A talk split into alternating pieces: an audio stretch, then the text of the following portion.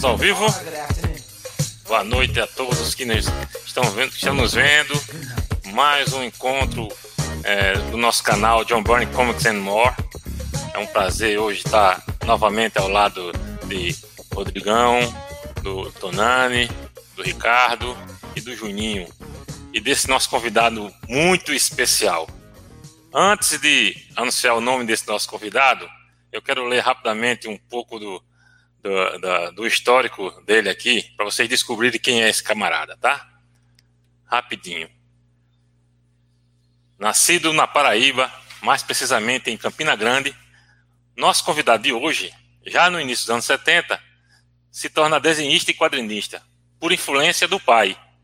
Pai esse que, entre outras coisas, era jornalista, radialista, roteirista e quadrinista, e que estimulou o filho a desenhar, apresentando para ele obras de grandes mestres, como por exemplo Will Eisner. Aos 15 anos, já no final dos anos 70, nosso convidado lança sua primeira revista independente. O personagem era chamado de O Ninja, em parceria com um amigo José Augusto no roteiro, e foi em formato de fanzine. Nos anos 80, publica regularmente charges e cartões em jornais da Paraíba, até lançar o personagem Carcará, ao lado do seu pai. Duas histórias de ficção científica pós-apocalípticas 3 mil anos depois, e Hunter. Ambos foram publicadas na Europa. Ainda nos anos 80, desiste do curso de comunicação pela UFPB e participa do 13º Festival Internacional de Quadrinhos na França. A partir daí, ao mesmo tempo em que trabalha como diagramador e desenhista nos jornais paraibanos, publica trabalhos na Europa, entre, entre países como Bélgica, França e Portugal.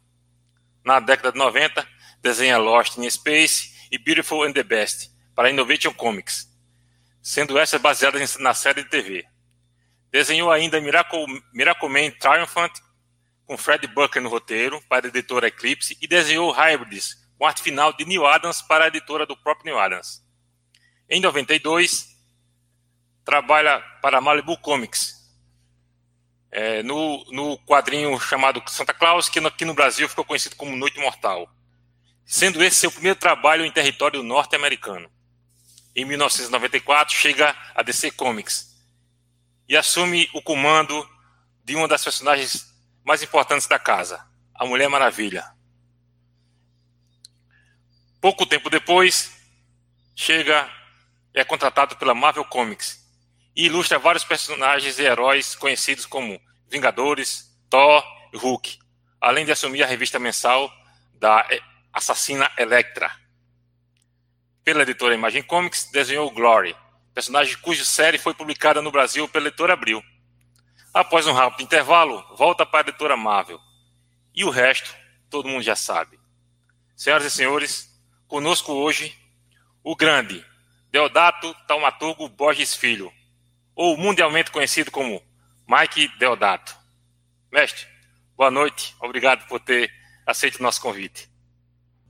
Deodato, o, o Antônio Calixto está perguntando aqui: seus desenhos são maravilhosos. É verdade que em certo momento você pegou tanto serviço que repassou os desenhos a terceiros para poder entregar o material?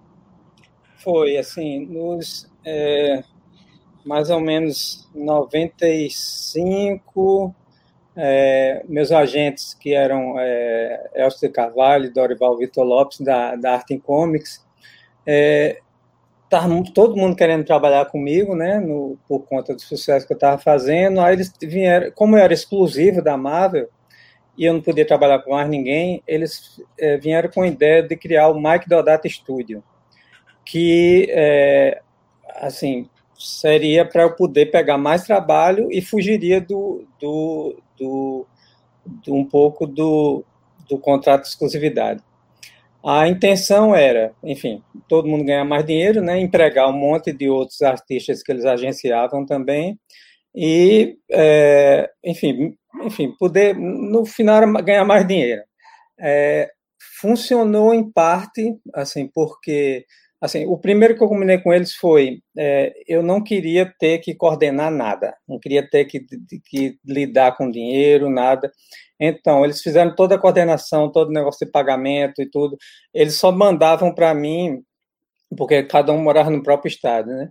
mandavam para mim, ó, oh, para esse serviço aqui, faz esse aqui. Eu, era arte final de alguma de alguma história para alguém do estúdio finalizar. E os únicos que eu tinha algum contato direto era Moza Couto, que é meu amigo particular, que a gente se conversava muito por telefone, né, quando tinha internet, e Emi Ribeiro, que morava na minha cidade, então eu já conversava já o que eu queria que ele finalizasse nas minhas páginas, já diria o que é mesmo, e era o único que eu lidava com dinheiro, porque ele estava na minha cidade, eu já pagava diretamente, o resto era tudo pela Arte Comics. Funcionou, assim, todo mundo trabalho para todo mundo e tal, só que é, os editores, é, alguns editores mal intencionados, eles não, não colocavam o nome, da, o combinado era botar máquina da estudo e listar o nome de quem estava trabalhando na história, né? Mas além de não colocarem, às vezes colocavam só Mike Deodato, como se não fosse Mike Deodato, como se fosse eu. É, chegava a ponto de, de é, a, anunciar uma revista que ia sair só comigo, quando na verdade era com o Michael Data Studio e tal. Às vezes não tinha nem eu na história nenhuma, mas eles botavam meu nome lá. Aí ficou meio uma, uma bagunça e também, assim, eu comecei a trabalhar demais. Ficou, fiquei trabalhando quatro, é, quatro revistas por mês, dormindo quatro horas por noite. A qualidade caiu horrores, assim. Então, é, ah, no final não deu certo. Assim, eu quando terminou o contrato com a Marvel em 98, a Marvel não queria mais trabalhar comigo, a DC não queria trabalhar comigo. Aí é, a Valiant, que tinha disputado meu passe alguns anos antes, também não queria. Aí eu saí descendo ladeira abaixo, né? Fui outras editoras e tal, e terminei assim assim, terminei, eu terminei me conscientizando que tinha alguma coisa errada, né?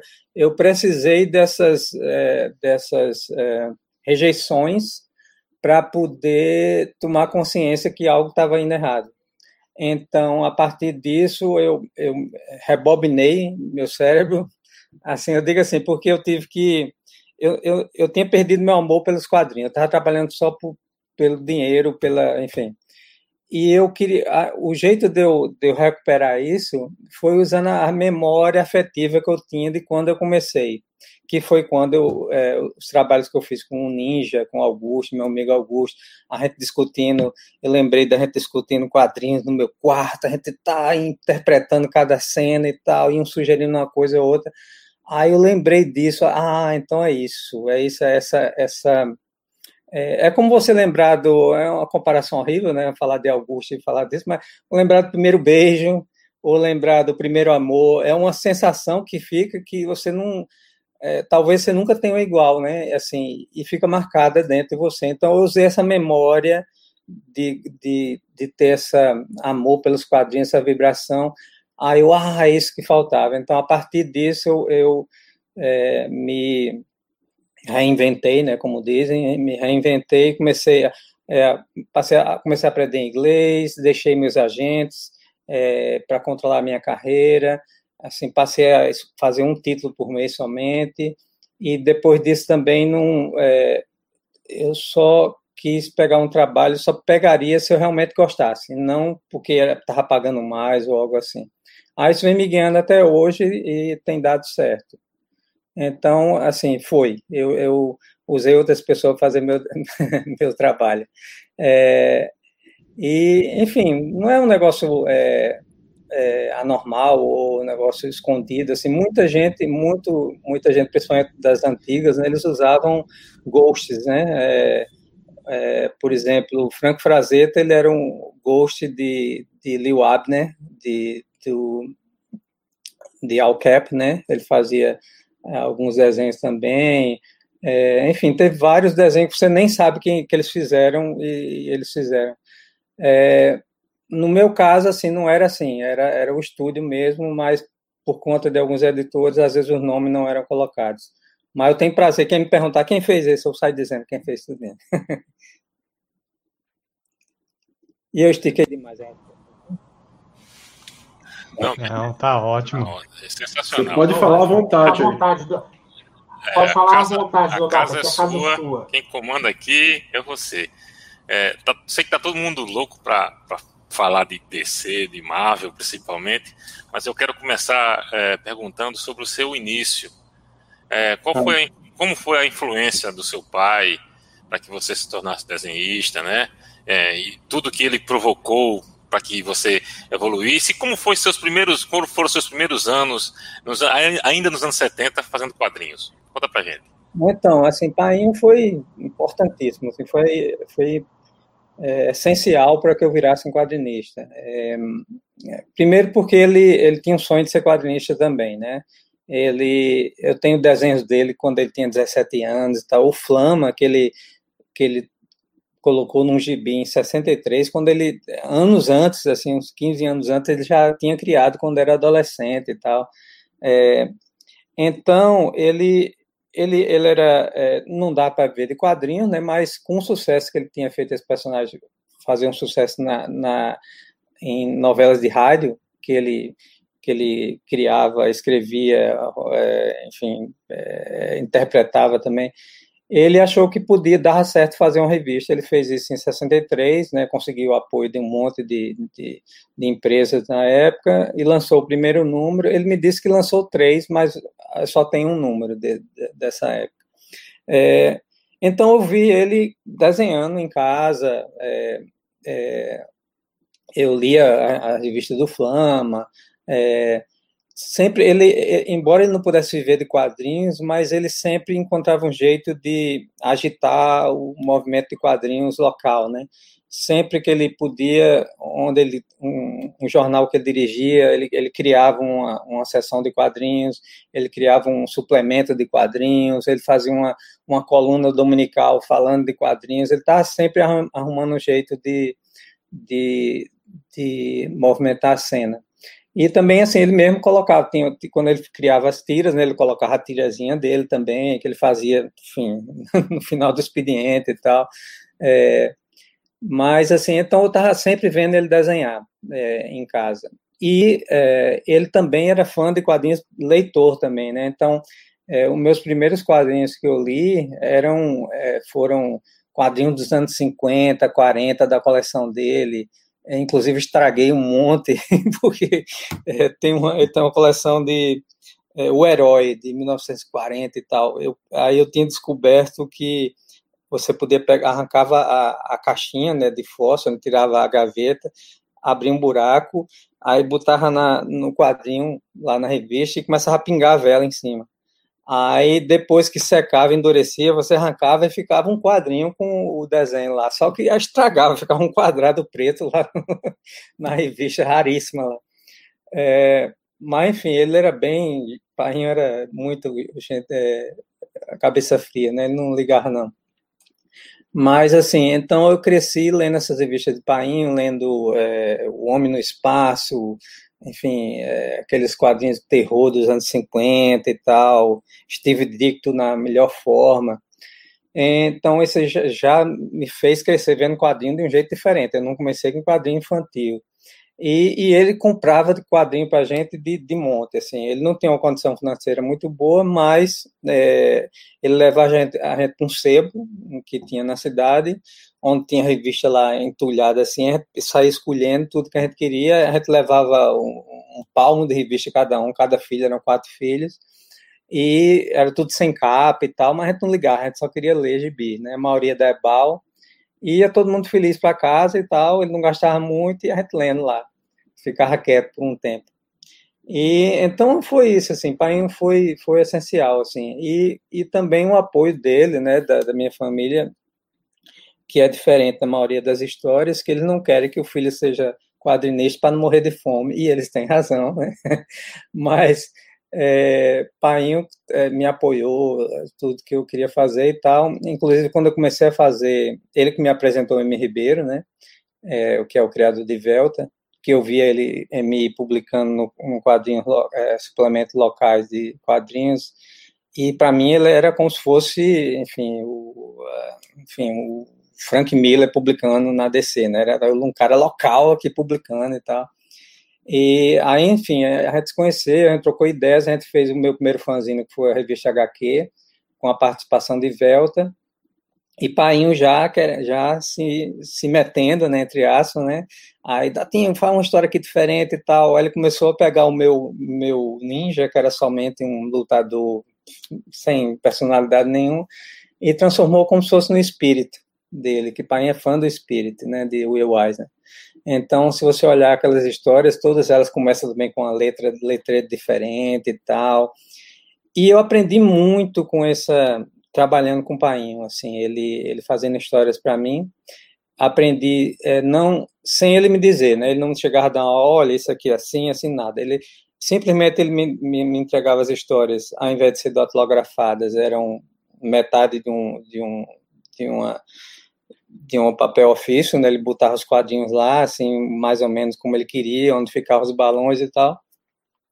E quando eu passava para o papel essas páginas, então ali eu já tinha uma noção de, de quadrinização, de, de tempo, narrativa, então estava tudo lá, assim, estava tudo ângulo, estava tudo lá, assim, sem precisar ele me dar uma aula uh, formal. Então foi, foi, ele foi essencial para o eu decidi ser um desenhista e para o meu desenvolvimento também. Gilson, antes de, antes, antes de passar, antes de você fazer a próxima pergunta para o Deodato, deixa eu passar uma, uma pergunta aqui da, da galera. Passa aí. Mas antes disso, eu quero perguntar para o Deodato hum. se ele se ele conhece esse rapazinho aqui, ó.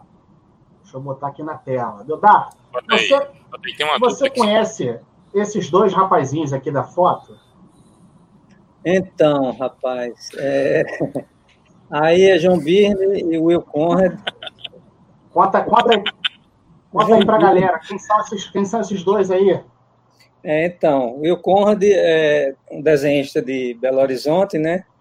Tá, já fez de tudo, né? Marvel, DC, é, Dark Horse. Acho que o trabalho dele mais conhecido talvez seja o que ele fez para a adaptação de. Red? Não, de Josh Whedon, aquele. Ah, aquele, sim, verdade. Aquele faroeste. Buffy. Não, aquele faroeste espacial que eu esqueci. Serenity. Serenity. Serenity. Serenity, Serenity. Que é do seriado, não é isso? Não é esse? É, é. Também, é. Isso. E, Firefly, Firefly. E o outro senhor lá é João Birne. O senhorzinho lá, vocês deram uma pernada que o Will, o Will, o Will teve aqui com a gente isso, eu ia falar isso aí, João. Eu ia falar isso aí. É, o Will falou que vocês deram uma pernada lá no John Byrne. É, eu até, é, até, eu até postei isso aí. Diz, diz reza a lenda que, que, que vocês deram um trançapé no, no, no, no mas caiu. Aí o Will Conrad disse que foi ele, né? Ah. Aí eu disse, vamos, vamos, vamos saber com a versão de Mike Deodato para saber se realmente foi, foi quem foi o autor da, do trançapé no John Byrne. Não, aqui, pela, aqui, pela, aqui, pela, aqui pela foto o Deodato abaixou mais. Acho que foi o Deodato que deu uma banda no John Byrne aqui, ó. Olha lá, ó. eu arrisquei ao Não, então, eu conheci John Byrne no. É, foi numa convenção pequena que não foi ninguém na convenção, ninguém, absolutamente ninguém. Tinha uns cinco ou seis gatos pingados, assim, tanto que a convenção fechou, só foi o primeiro dia e fechou, porque. e nunca mais abriu. É, onde, onde foi, Donato? Onde foi? Eu, eu, tento lembrar até hoje, não lembro, foi, cara. Foi 2001 Mas, assim, na Califórnia? Foi, Donato? Talvez. Eu não, é, é, foi antes dessa aí, que eu, eu já, já conhecia ele nessa.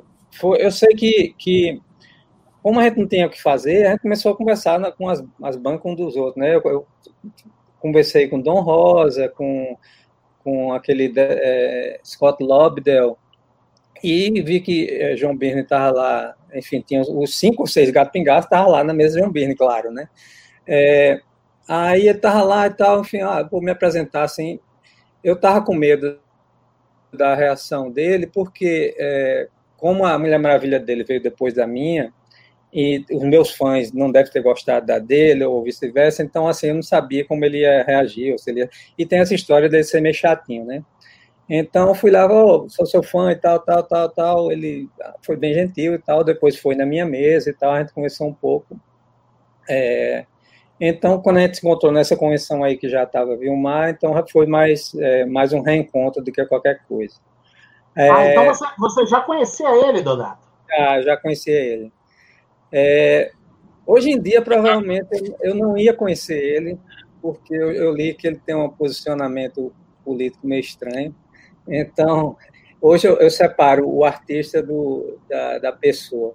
É, o artista. Mas é isso que a gente faz aqui também. A gente, a gente tem fazer isso. O, o artista é, é uma pessoa é, é outra, a gente faz essa é, separação alguma, muito algumas bem. Vezes, é, algumas vezes não dá para evitar, porque é tão horrível a história por trás. Mas, enfim, como eu só soube algumas declarações dele agora, então, assim, é, eu prefiro separar, eu só falo mais do, do artista mesmo, que é fantástico, né? Eu conheço o trabalho dele desde... Qual foi o primeiro? Foi alguma coisa antes de, de do Punho de Ferro, é, que eu não lembro o que foi, acho que ele saía alguma coisa para. Ele saiu dos campeões, os campeões. Ah, acho que é, talvez. Bom, mas assim, o que me chamou a atenção mesmo foi Punho de Ferro, que saiu na época, na minha época, era pela Block Editores, ele era azul. Né? era Punhos de Aço. Punhos de Aço, é verdade. Era, assim, a Block era, era é de 75, cara. É de 75 é, o material original, é. Era terrível. Era azul vermelho. Era cheio era azul e vermelho. A, a tradução era terrível. Mas eles tinham energia, assim, um jeito de falar com, com, com leitor e tal, que para alguém na minha idade era fantástico. Era quase eles como, como se tivessem conseguido é, replicar a, a, o entusiasmo de, de Stan Lee nas revistas. Era muito legal, adorava. Quando encontrava um número que eu não tinha, no Seba eu vibrava.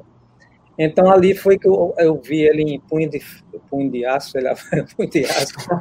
Adorei aquilo ali, fantástico, cara. Fiquei.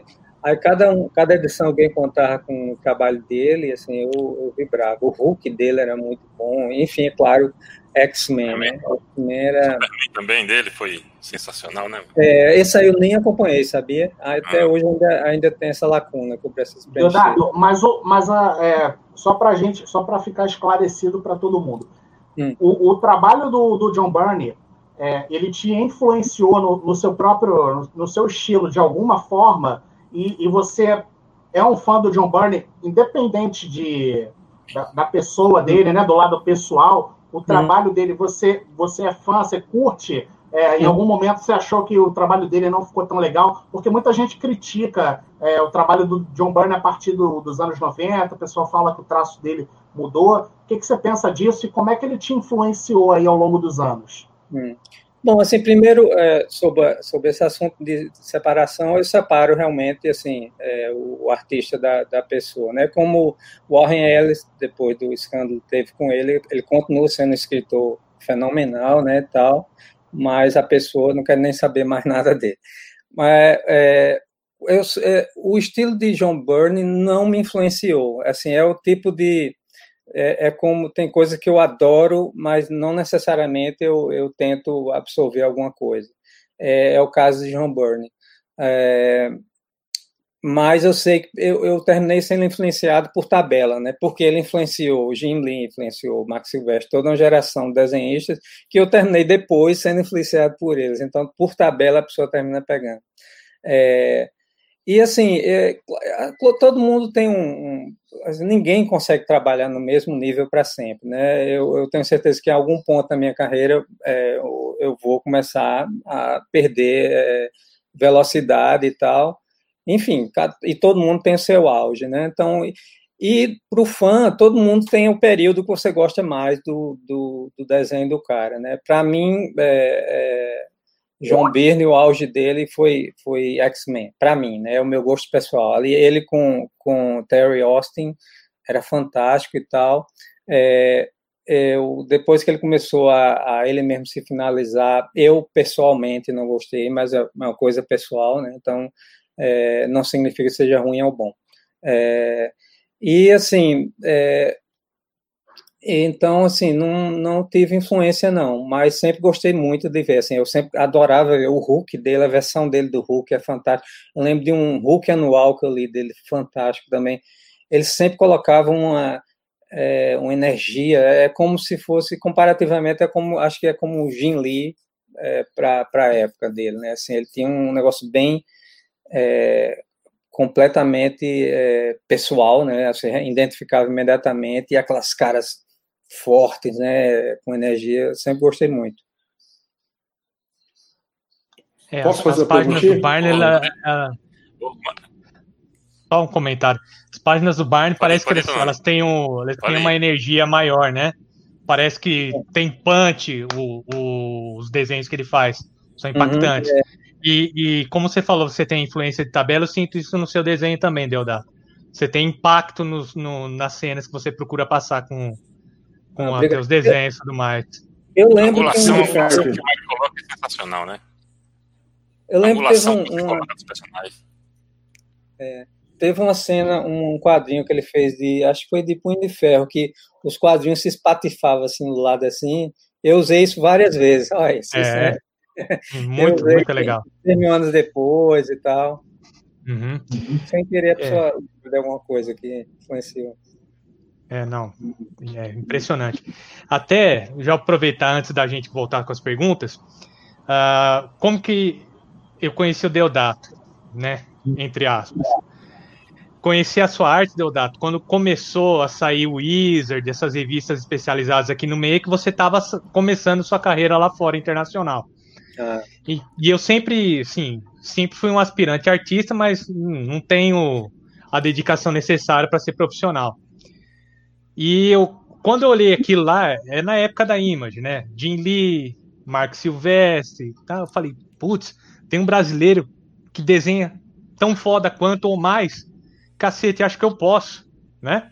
Uhum. Aí a vida leva a gente para os lados, mas assim, eu queria deixar aqui o, o meu cumprimento, primeiro, por você ter sido persistente e por representar a gente tão bem lá fora, cara, porque você abriu porta para muita gente. Então, é assim, é, deixar, eu, deixar claro aí. Meu objetivo não era abrir porta, não. Eu queria abrir a porta para mim. mas tá vendo? É. Então, que leva uma turma junto. Deodato, olha só, mas já que, você, já que você falou, o, o Tonani falou esse lance aí de abrir portas, tem uma pergunta aqui do, do Denilson, que é o seguinte. Mike, seu pai foi certamente um pioneiro das HQs no Brasil e, de certa forma, você também ao ingressar no mercado americano. Você se considera, assim, um pioneiro? Rapaz, eu, eu não, assim, eu não, eu achei esse negócio pioneiro, assim, tão, assim, sem graça, só porque o cara foi primeiro, não aconteceu ninguém, eu não, enfim, é, e eu acho tão sem graça falar de mim mesmo, assim, do que eu conquistei, assim, eu acho que é coisa para quando... Mas você, mas, mas você foi um dos pioneiros. É, assim, mas só porque, porque eu tava lá, assim, não foi porque. é só porque eu sou velho, então. Você foi um, você foi um desbravador. É, assim, pô, parabéns, eu sou velho. Não, não, não. Ô, ô, ô, Juninho, você queria falar alguma coisa, Juninho? Vai você. Ah, eu queria falar porque eu, eu conheci o Deodato, é que eu não, eu não consegui trazer a revista que eu conheci ele, né? Qual é? Ele sumiu. É uma que chama Inter. Era ah, tipo um fanzine. Ah, eu lembro. Tinha uma história de Moza, meu amigo, pintada que ele fez. Linda de morrer, eu lembro, lembro. E eu fiquei impactado que isso aqui é uma história que seu pai escreveu e era uma história que era um cara a cavalo, assim, e tinha uma história de um poço, de uma pessoa que passou sede. E... É, aí no final ele, ele morre, né? Spoiler, mas ele morre. É, e, é, pô, e era lindo, né, cara? Não, eu fiquei. Foi, Tava bem bacana, eu gostei também. Assim, naquela assim... época eu não, muita, eu não, tinha muita noção de narrativa, assim, mas eu tava começando a tomar forma, né? Tava ficando bem, bem caprichadinho mesmo. É, porque é curto, mas eu fiquei impactado, assim. Eu gostei muito da história do roteiro, né? Que o roteiro do seu pai e tal, né? Agora, eu queria te perguntar, já que você é um cara sincero, que você já fala tudo aí, né? É. Você, você passou por todas essas fases aí, de, dessas publicações pequenas, aí foi para DC, para Marvel. Quando você, essa época que o Tonani falou aí da, da Wizard, foi tipo um estouro no mercado, né? Tipo, os quadrinhos subiram pra caramba, né? A minha pergunta para você, Deodato, qual que é, é, talvez seja hoje, ou foi a melhor época para trabalhar com gibi? Será que hoje é melhor, antes foi melhor? Quando você gostou mais, assim? Rapaz, é assim, porque depende do. É, é, é a tal história também do primeiro beijo, primeiro amor. É, o, a, a, melhor lembrança, a sensação mais bacana que eu lembro de estar fazendo quadrinhos é quando eu estava fazendo. é, um grupo chamado Protectors para a editora Malibu e eu fazia arte final. Somente hum. isso. Eu, a, a, eu trabalhava numa, numa escrivaninha é, no, no, quarto da empregada, é, com, enfim, com a, um, minha mesa de luz era um, um bocal de lâmpada assim com um vidro que eu pegava da cozinha. Então, assim, mas eu tava super feliz. Era como se eu estivesse fazendo os Vingadores naquela época, assim. Uhum. Era a sensação da primeira vez que eu estou vivendo de quadrinhos. Eu tinha deixado meus três empregos em jornal, em, em, em agência de publicidade, para fazer quadrinhos. Eu estava lá, trabalhando em casa. Então, assim, essa sensação é, nunca vai se igualar com nada, assim. Hoje, ah, fiz Vingadores um milhão de vezes, já trabalhei um milhão de projetos super importantes e tal, mas essa sensação não, não, volta, vai... né? É, assim, eu lembro até de coisa que é terrível, que eu não faço, que é virar à noite trabalhando. Eu lembro de virar à noite desenhando a Bela e a Fera pintado na aerógrafo e a sensação uhum. boa de, de, a janela aberta, assim, e o mundo inteiro em silêncio, como se só tivesse eu no mundo, aquele cheiro de areia molhada entrando pela, pela janela e tal. Então, assim, é, depende muito da, a, do estado da pessoa, do, do momento, né? Mas assim, é, falando assim de uma maneira bem prática mesmo, eu acho que esse momento para mim é o ideal, porque é. porque a internet, cara, a internet eu tenho acesso a tudo, eu tenho, eu posso contactar quem eu quiser, assim, é uma diferença. É, eu tinha um monte de arquivo de foto de, de gente sorrindo, de gente pulando, de, de animais, de carro, numa gaveta, assim. cada vez que eu ia num consultório de, de, de, dentista lá, eu saía rasgando a revista, botando debaixo da camisa, porque eu precisava de referência. Então, assim, para mim é um momento ideal isso, assim, até eu poder trabalhar digitalmente hoje em dia, não, não precisar melar a mão, e tal, assim, ter, poder mandar online, a, não precisa ir no correio para mandar as páginas, assim. É. E até para quem está começando, assim, a pessoa pode não saber que está vivendo um momento fantástico, mas está, porque é, tem o Catarse, tem Kickstarter, tem redes sociais para você divulgar seu trabalho, tem, você pode publicar online também, você tem acesso a criadores como eu e todo mundo é acessível. É, então, assim, para mim, hoje em dia, está fantástico. A gente tem, na minha época, eu não, eu não, não tinha escola para é, estudar nem desenho, né? Então, só na minha cidade tem duas escolas de quadrinhos, quadrinhos. É, é, assim, convenções, a gente tem a maior do mundo, que é a CCXP. Uhum. Então, tem convenção em cada estado, você vê uma convenção diferente, assim. É, tem o, pelo momento é, sentimental, eu adorava aquela época tal, poder me reunir com meus amigos e tal, e fazer quadrinho. Mas, assim, na, na prática mesmo, hoje em dia é muito melhor, muito mais fácil fazer. Ah, foi legal, é legal essa resposta, porque a gente sempre acha que vai ser num passado ideal aí, e é, é, e é legal agora, né? Porque que nem a gente, quando tu era aquele moleque que comprava esse Inter aí em 91 que ia poder falar com você, né? Como é que é pois é conseguir o contato com você, ou então com a galera aqui do grupo, né? É muito é. legal. E a gente tá falando assim, é, é uma mágica, né? É mágico. Eu, eu também acho. Eu sou, eu sou um velho otimista. Quando era, Olha só, quando era criança, isso aqui era coisa de, do Capitão Kirk. Olha só, galera. É... Deixa eu só botar mais, mais, um, mais uma pergunta aqui da, da galera. Eu vou pedir mais uma vez para a galera que está assistindo aí o, a nossa live aí com o Deodato, por favor, podem colocar, podem colocar perguntas aí, que na medida do possível, eu vou colocando, vou tentar colocar a pergunta de todo mundo e vou colocar uma pergunta que já já está aqui, já tem um tempinho já, estava só esperando aqui a oportunidade para colocar a pergunta do Júnior, que é a seguinte. Mike, como você vê o cenário dos quadrinhos na atualidade? Você acha que hoje o preconceito a respeito dos quadrinhos diminuiu e que estamos presenciando uma era de grande destaque para a nona arte? Eu acho. É, o quadrinho está sendo é, redescoberto por conta do, do cinema, né? Então, assim, é, a cinema, TV, eles estão. Eles é, redescobriram o quadrinho como uma fonte de propriedade intelectual, uma fonte de dinheiro, né? De criações fantásticas e tal. Tudo lá tudo já pronto, assim, ao invés de ser um roteiro que você apresentar para os seus patrocinadores, você vai mostrar o, o storyboard todo pronto, com leitinho e tal, que ele já lê ali. Então, assim, é, a Marvel está provando que dá para ganhar bilhões de dólares com quadrinhos, né? Então, o quadrinho está sendo redescoberto. Eu acho que o quadrinho ele já teve mais já teve mais respeito, assim, ele já foi teve um momento que ele foi mais é, é, respeitado mesmo, assim, como arte e tal. Hoje ele está meio esquecido, assim, o respeito continua, mas ele está meio esquecido, está começando a chamar a atenção novamente. Eu acho que é, os anos 80, assim, final dos anos 70, o quadrinho começou a ser visto como uma coisa realmente de arte mesmo.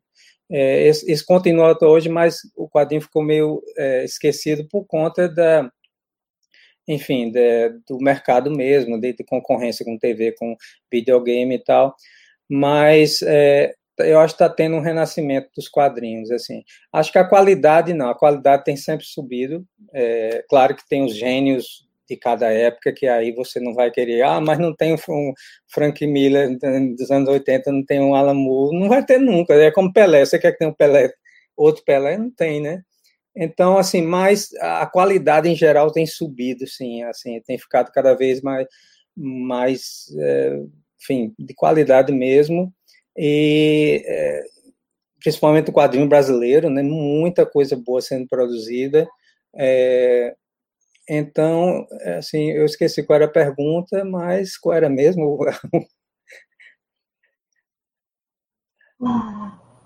Espera aí que eu vou botar de novo aqui na tela a pergunta dele. É, a, pergunta do, a pergunta do Júnior. É, ele, ele, é preconceito. Ele estava perguntando... É preconceito não tem, não tem, não tem mais, não. É assim, só tem se for uma pessoa, uma pessoa idiota, assim, que não vale nem a pena ouvir o que a pessoa fala.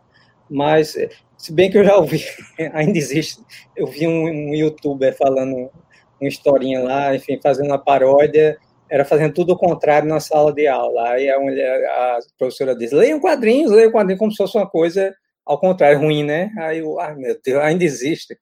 Mas é a minoria. É, todo mundo sabe que quadrinho é, é, é, é, enfim, é literatura, é arte, então não, não tem como negar isso só, só a pessoa sendo realmente mal informada para ainda ter esse tipo de preconceito. Deixa eu só botar mais uma, mais uma perguntinha aí antes de passar para o Ricardo fazer a pergunta dele para o Deodato. Vou colocar mais, a, mais uma pergunta aqui da galera que está acompanhando. O, o Alves está perguntando aqui, Deodato. Hum. Gostaria de saber qual o personagem da Marvel ou DC que o Deodato mais gostou de desenhar. Ah, é Batman, né? Batman da, da, Marvel, da DC, porque é Batman, né? Batman é Batman.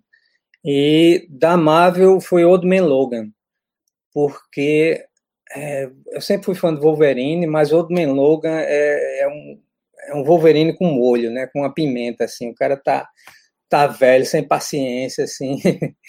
e muito bem escrito por Ed Brisson na época, e eu adorei fazer, assim. Foi, foi foi um prazer mesmo. Foi minha última revista com Axel Alonso editando, né? Porque ele já era meu chefe, mas ele estava especificamente editando a, a publicação. É, são esses dois, Old Man Logan e Batman. Ricardo, vai, vai, vai, você agora, Ricardo. Faça aí a sua pergunta para o mestre Deodato. Vamos lá, Deodato. É, eu ia fazer essa pergunta aí que o Alves Nascimento fez, então deixa eu improvisar aqui. É... Improvisa, improvisa. Muda pergunta. Vamos lá, Deodato. É, a gente sabe que houve aí a, a, a influência do seu pai, Deodato Borges, né, no, no seu início aí de, de, de, carreira, na sua infância. Isso é muito positivo. Eu acho que isso é um diferencial que você tem em relação a outros desenhistas. É, eu, na minha adolescência, eu lia muitos quadrinhos da Grafipar, da Prez, então muita coisa do, do Mozart Couto, hum. do Watson Portela, e várias vezes, assim, inclusive eu tive a oportunidade de conhecer o Watson Portela, e, e ele comentando que Mobius, o Francis Mobius, influenciou muito ele no início, o Mozart mesmo, o Mozart Couto, eu, eu, eu, eu lembrava muito das artes do Frank Frazetta, que você citou agora, é, e o Deodato, Mike Deodato, o, que te influenciou, Deodato, nos quadrinhos? Naquela época, assim, você adolescente, você leitor, qual era o desenhista, o artista que você pegava para ler e dizia, poxa, eu quero seguir esse caminho? Quais foram suas influências nesse primeiro momento? Uhum. Bom, tem, tem a, os que eu gostava de ler, né, que era o que eu lembro daquele, da, da Block na época era Defensores com o Salbucema. Meu amigo adorava aquilo ali. Que, que fantástico. Mas, assim, quando eu comecei a desenhar, eu vi que eu tinha jeito para desenhar, e quem me influenciou mesmo, que começou foi Neil Adams. É, eu lembro que uma, uma, uma revista da, da Ebal, que era Bork, um, um cara, ele estava socando um, aquele, aqueles, aquelas madeiras de, do porto, assim, arrebentando e, e bate em primeiro plano com a bunda virada para a gente, assim, fantástica aquela cena, que energia. É, então foi, foi Neil Adams, arte final era Dick Giordano, é, aí vinha Bernie Wrightson na, no Monstro do Pântano, é, o próprio Frazetta, Will Eisner, que eu é, aprendi a gostar através do meu pai, né, ele me, me, me, mostrando a genialidade dele, né, que eu não tinha cabeça para perceber na, na época, mas ele saiu me mostrando, olha isso aqui, olha isso aqui, é, a é, Gin Steranco, né, fascistazinho, desgraçado, mas um grande artista, é, o Paul Gulace também, com a luz e sombra dele. Então, assim, é, foram muitos, muitos, muita gente. A, a, a, revista é, Heavy Metal, né, que era a versão americana da Metal Roland, teve uma influência enorme em mim também, porque ali eu pude conhecer, é, enfim, é, Casa, Druilê, Moebius, então um monte de gente que, que se você vê três mil anos depois, tem um monte de influência desse povo, tem Howard Shaker também, tanta gente, cara. É, a, a, revista Cripta também, com aqueles todos... A VEC, né? A VEC. É, é, aqueles desenhos espanhóis, José Ortiz, Esteban Maroto, Esteban Maroto com Cinco por Infinitos, que eu lia quando tinha 10 anos, com o pai ele tinha lá, é, não entendia nada, mas aqueles desenhos, se você vê três mil anos depois, tá lá tudinho. Então, assim, eu tive uma sorte imensa, né, de, de ter todo esse acervo, de poder absorver isso tudo, é, para poder fazer essa mistura no meu desenho. É, Dodato, e, é, e, você, você colaborou com o Neil Adams, né? Você, você então, trabalha, tem um trabalho juntos. Foi, Como é que foi, foi, isso aí, cara? Foi a primeira e última vez que eu tive medo de trabalhar com a, um projeto, assim, eu fiquei nervoso. É, eu nunca é, fiquei é, nervoso. Mas era Ele New mudou Adams. o jogo, né, cara? É New Adams, cara. Que louco. Como é que foi? Ah, então, assim, eu não sabia se ele gostava, né? eu fiz as amostras e tal. Ele, aí meus agentes disseram que ele adorou, tal, e aí pronto, aí eu relaxei mais. Mas, assim, é, e eu tinha muito motivo para ele não gostar também, porque, assim, eu ainda estava aturando para todo lado, né? Eu estava uhum. com aquele meu estilo bem New Adams, mas ao mesmo tempo eu estava com Todd McFarlane, Jim Lee, assim, e o que eu tinha absorvido da image de Jim Lee e McFarlane era era a mistura total de tudo. Então tinha aqueles quadrinhos com sangue, tinha quadrinho torto, tinha quadrinho o povo os personagens por cima dos quadrinhos, era uma confusão. Eu não tinha aprendido ainda a separar as coisas. Mas mesmo assim ele amou, adorou e tal. Então assim, foi foi fantástico isso assim. E, e ver ele finalizando alguns dos meus trabalhos lá também foi foi foi fantástico. Melhor do que isso, só quando eu conheci depois, na, em, foi na, em 2012, na Nova York, lá. Ele estava lá, eu, eu, sempre tive medo de conhecer ele pelo mesmo motivo, é, não pelo mesmo motivo, né, porque é, ele não é fascista, ele é gente boa, mas assim, mas ele tem um humor assim, muito é, imprevisível, né, Neil Adams, assim, uhum. eu ouvi histórias terríveis dele, aí eu morria de medo de falar com ele, e, enfim, ele vem para cima de mim e eu meteu o tapa nele, e ser preso.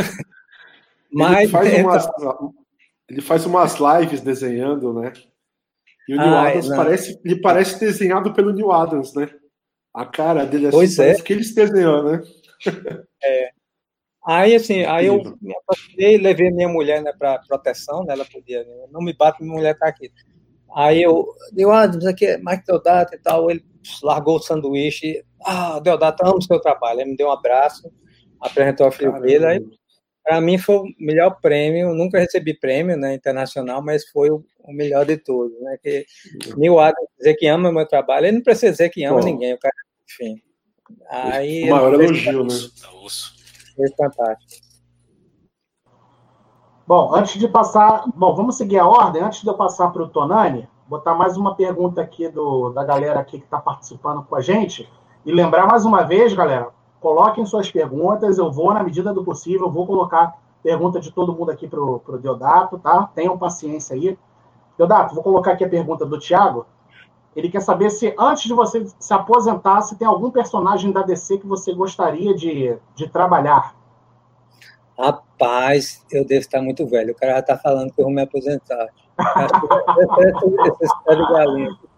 Mas, enfim. É, então, assim, da DC, foi, ele perguntou, o Marvel, foi? Foi, da DC, da DC. Ah, DC. ah não, da DC, é, assim, é porque no momento eu estou me dedicando a meus quadrinhos autorais, então não, uhum. eu só penso em desenhar minhas coisas mesmo. Mas se algum dia eu, eu me desse saudade, eu ia querer começar com Jonah X, fazer, porque eu adoro faroeste. É, depois o morcego homem, que agora parece que é morcego humano, né? Morcego humano é muito longo. O cara, lá vem o morcego humano, ele já chegou, já me matou. Tá? É, uhum. Morcego homem, que era como a Ebal traduzia. É, Batman, claro, eu queria revisitar Batman. Quem não quer fazer Batman? E queria tentar fazer Super-Homem algum dia também. Acho que ia fazer um Super-Homem bacana também.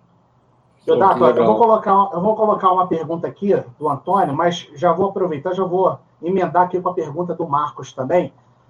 O Antônio ele quer saber qual personagem você mais gostou de desenhar. Ah, não, essa aqui você já respondeu, né? O que você mais gostou, você já respondeu.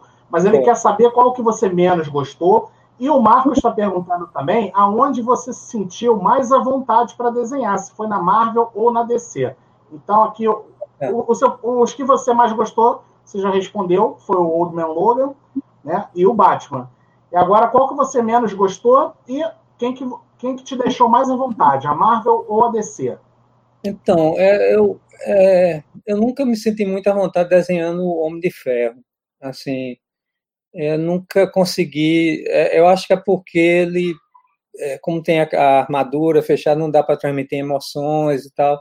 Eu sempre sou melhor desenhando coisa é, orgânica do que do que mecânica mesmo. Então nunca me senti muito, apesar de eu adorar o Homem de Ferro, eu tenho lembrança de é, é, Jorge Tusca desenhando o Nome de Ferro, aquele uniforme dele na época. Talvez fosse aquele uniforme da época eu gostar mais do que fazer qualquer atual eu gosto mais dos, dos clássicos. É, e, é, assim, quanto a Marvel DC, o problema foi o tempo que eu estava. Na época da DC, eu não falava inglês, então, assim, eu estava aquele período que eu estava trabalhando demais e tal, então eu ainda estava é, é, tentando é, me reagrupar. Então, assim, não dá para eu, eu, tirar uma ideia de como é realmente trabalhar para descer. Ah, mas, assim, imagino que é a mesma coisa, assim, porque no final é, tá sempre mudando, né? Editor vai para um canto, vai para outro, assim, o, não é editor, são as pessoas lá, né? São, é, na Marvel eu fiz um monte de amizade e tal, é, é, então, assim, no, no, final são os profissionais que você lida, né? Não é bem a editora. Então, imagino que ia ser a, a experiência ia ser mais ou menos parecida.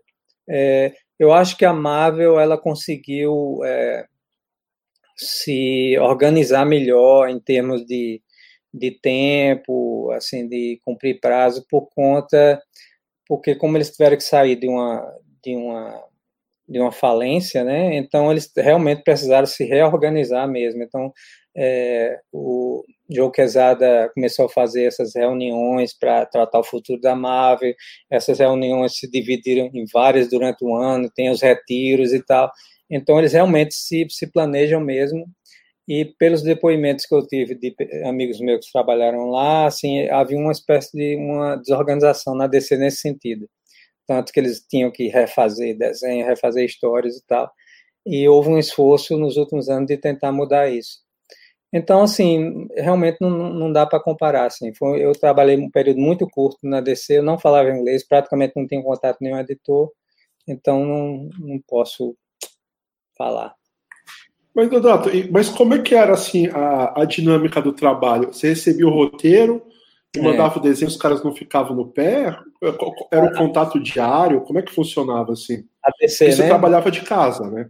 É, na é. época da PC era é, bom, tem meus agentes que a, é, da Arte Comics que eles funcionavam também como tradutores, intermediadores e tal. É, então, eles, é, eles até que filtravam também a, o, qualquer reclamação que eu tivesse receber. É, eles, como eu fazia várias revistas, eles coordenavam também o que é que eu devia parar e o que é que eu devia continuar. Para esse projeto aqui, agora continua nesse, ou tá pegando no pé, tal, tal. Então, eles faziam esse jogo lá, ficar inventando mentira. Não, ele quebrou o pé, não, ele tá... então, eu não passei por nada disso. Eu não foi filtrado para mim. É, mas era um contato diário mesmo, assim, eu, eu, eu ah, sempre tá. trabalhei domingo, domingo, e qualquer coisa muito urgente vinha por fax, é, qualquer referência muito urgente, e, e de resto era tudo à base de, de SEDEX, né? eu mandava SEDEX para São Paulo, de lá eles mandavam FedEx para os Estados Unidos e tal mas era contato diário, enfim, o mesmo ritmo que era hoje, era, não, era mais pesado, na verdade, era bem mais pesado. Mas, assim, quanto a trabalhar de domingo a domingo, eu nunca parei, não. E eles devolveram os seus assim. originais? Eles devolveram? De devolveram? Eles devolviam o seu ah, material não, ou ficou tudo lá? Não, os não. originais? É, nessa, nessa época, o, o retorno de, de, de originais já tem sido implantado, né? é, que foi uma, acho que uma das conquistas de, de Jinchuta, né? O é, hum. retorno de originais, uma batalha também de Neil Adams, que ele ligou por isso. E é, então, assim, eu já estava num período que, que, isso acontecia normalmente, não precisava brigar por isso. Né? Não, muito legal. Deixa vocês falarem, senão eu falo o dia inteiro aqui, a noite inteira. Ah, olha só, vamos, peraí, peraí, galera, vamos, vamos, vamos seguir uma ordem aqui para o negócio não bagunçar. Antes de botar outra pergunta, vamos deixar o Tonani perguntar, depois a gente volta para o Gilson. E só responder aqui o Elisandro, que o Elisandro está dando boa noite aqui para o Deodato. Ele falou que chegaram atrasado, está perguntando aqui é, dos trabalhos do John Byrne e de influências aí do John Byrne no, no trabalho do Deodato. Só que ele já respondeu isso aí, Elisandro. Então, depois assiste novamente a, a, a nossa live, deixa aquele like maroto, e aí você vai ver o que, que o Deodato respondeu. Vai, Tonani. Então, é, de tantas coisas a perguntar, eu lembrei o Homem-Aranha dos meus personagens favoritos. E o teu run desenhando ele, a arte estava fenomenal, mas os argumentos têm aquela famigerada história com o Duende Verde. O que, que você achou disso enquanto você estava desenhando, Deodato? Que ele vai lá e dá um creu na Gwen e nasce aqueles dois gêmeos maledetos lá.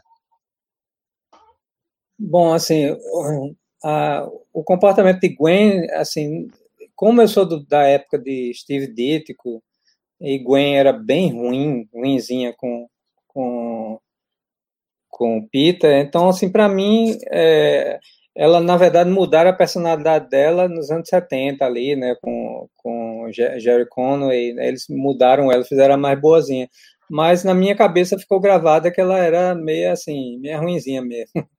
É, é, e assim, então não, não me deu muito efeito. Eu não gostei muito da dos gêmeos, a ideia dos gêmeos deles crescerem rápido, assim, não, como personagens, assim, eu não, não, não me, assim, não me é, conquistou muito, não. Mas, no geral, a história eu gostei, sim. Eu gostei principalmente por causa da carga de emoções que eu pude desenhar lá, né? Que eu pude mexer. É, é. Nessa época, você já tinha voltado ao teu estilo mais parecido com mais voltado para o realismo, né? E as artes estavam incríveis mesmo. Eu fiquei que essa, é que assim, como bom fã da Aranha, acho que eu, todo todo mundo que é fã da Aranha não gosta desse run, não por causa da sua arte, lógico, mas a história mesmo ficou aquele gostinho amargo porque a gente lembra da Gwen nos anos 70, que ela era queridinha de todo mundo, né? Mas Boa enfim. Minha. E bom, é... Vai, toca aí, Justo. Tô pensando na pergunta mais legal pra fazer pro Deodato sem deixar numa saia justa. Peraí, peraí, peraí, peraí, peraí, peraí. Então, antes do Gilson, não, deixa eu botar mais uma, mais uma pergunta. Deixa eu botar mais uma pergunta aqui da, da galera que está acompanhando. O Stefan está perguntando aqui, Deodato. Gostaria de saber se o Mike já tentou ou teve alguma proposta do mercado europeu e se tem vontade de trabalhar com algum autor do velho continente. Sim, tive, tive, tive. Eu quase desenhei Tex, mas aí eu, eu mandei o editor lá tomar naquele lugar onde não pega sol. Aí assim eu não vou mais desenhar Tex. Porque ele me chamou de mentiroso, aí eu mandei ele para aquele lugar. Aí não dá. Mas a Marvel tinha me dado permissão para fazer um álbum de Tex e tal. Eu fiz 20 amostras, porque realmente queria desenhar. Mas não deu certo, não, porque o, aquele editor é um filho de uma égua mesmo. É, se eu tivesse que trabalhar com alguém lá do é, europeu, caramba, tanta gente. Podia mas trabalhar com o Alan Moore. Trabalhar com o Alan, Alan Moore. Ah, pois é. E fazer um monte de polêmica. Alan Moore, Neil Gaiman, Grant Morrison, é todo mundo em inglês, né? Isso aí, pronto. E, ficar o dia inteiro no Twitter xingando o povo. Fala, cara, fala nisso.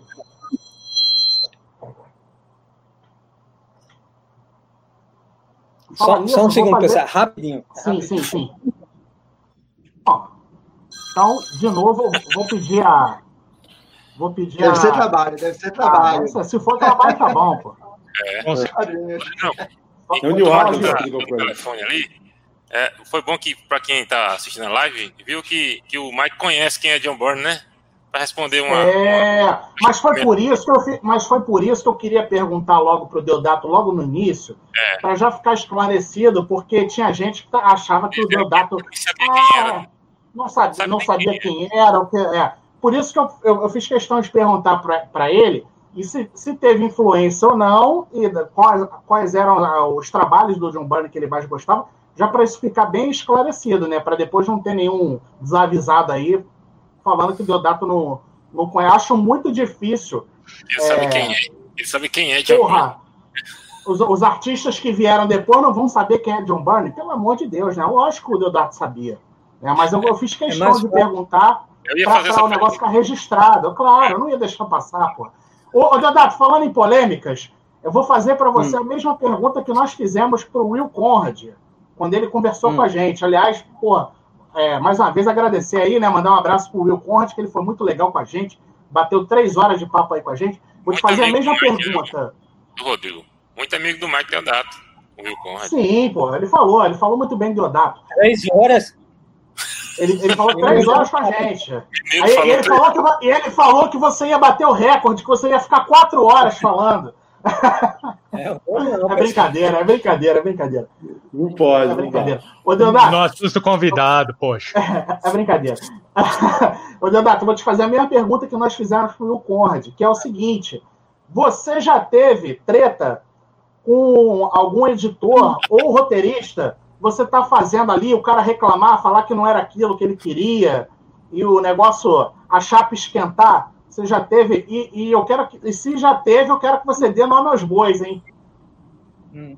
Não, então, foi, foi só esse editor mesmo. Um, um, que eu tive problema mesmo foi esse editor, como é o nome? É, é o editor-chefe lá de, de Tex, que eu não lembro o nome dele. Ele também não merece ser nem citado, mas é. Ah, é só olhar lá no site dele, é o editor-chefe lá, é o cara que escreve a maioria das histórias filho da mãe, assim, ele tá, como eles dominam o mercado lá, ele tá, deve estar tá acostumado a tratar desenhista como gado lá. Aí achava que, assim, como eu estava todo solista e tal, fazendo 20 amostras, assim, 40 mil anos de experiência, ainda fazia amostra, mas eu, falei, eu queria desenhar até, fiz as amostras e tal. Aí ele achou que podia, enfim, ele, ele viu uma entrevista minha uma entrevista minha é, que eu tinha dado antes de começar os contatos com ele, e ele achou que era recente. Aí ele é, viu que estava alguma coisa diferente do que eu tinha falado para ele, e ele me chamou de mentiroso na lata, sem ao menos perguntar. Aí eu, sem ao menos perguntar, mandei ele tomar no, no lugar, e pronto, a gente teve uma briga online. é, aí ele perdeu a gente. Que não era...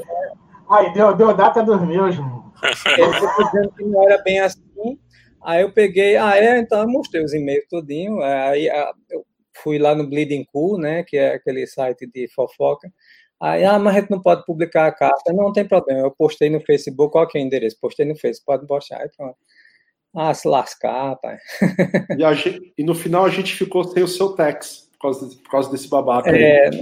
A gente que perdeu. É, mas, enfim, foi, eu, eu fiz o que eu estava querendo fazer, eu estava com vontade, né? Se não deu, não deu. Ô, Gilson, vai você, Gilson, vai você. Pergunte para o Deodato que você está ansioso aí, Gilson.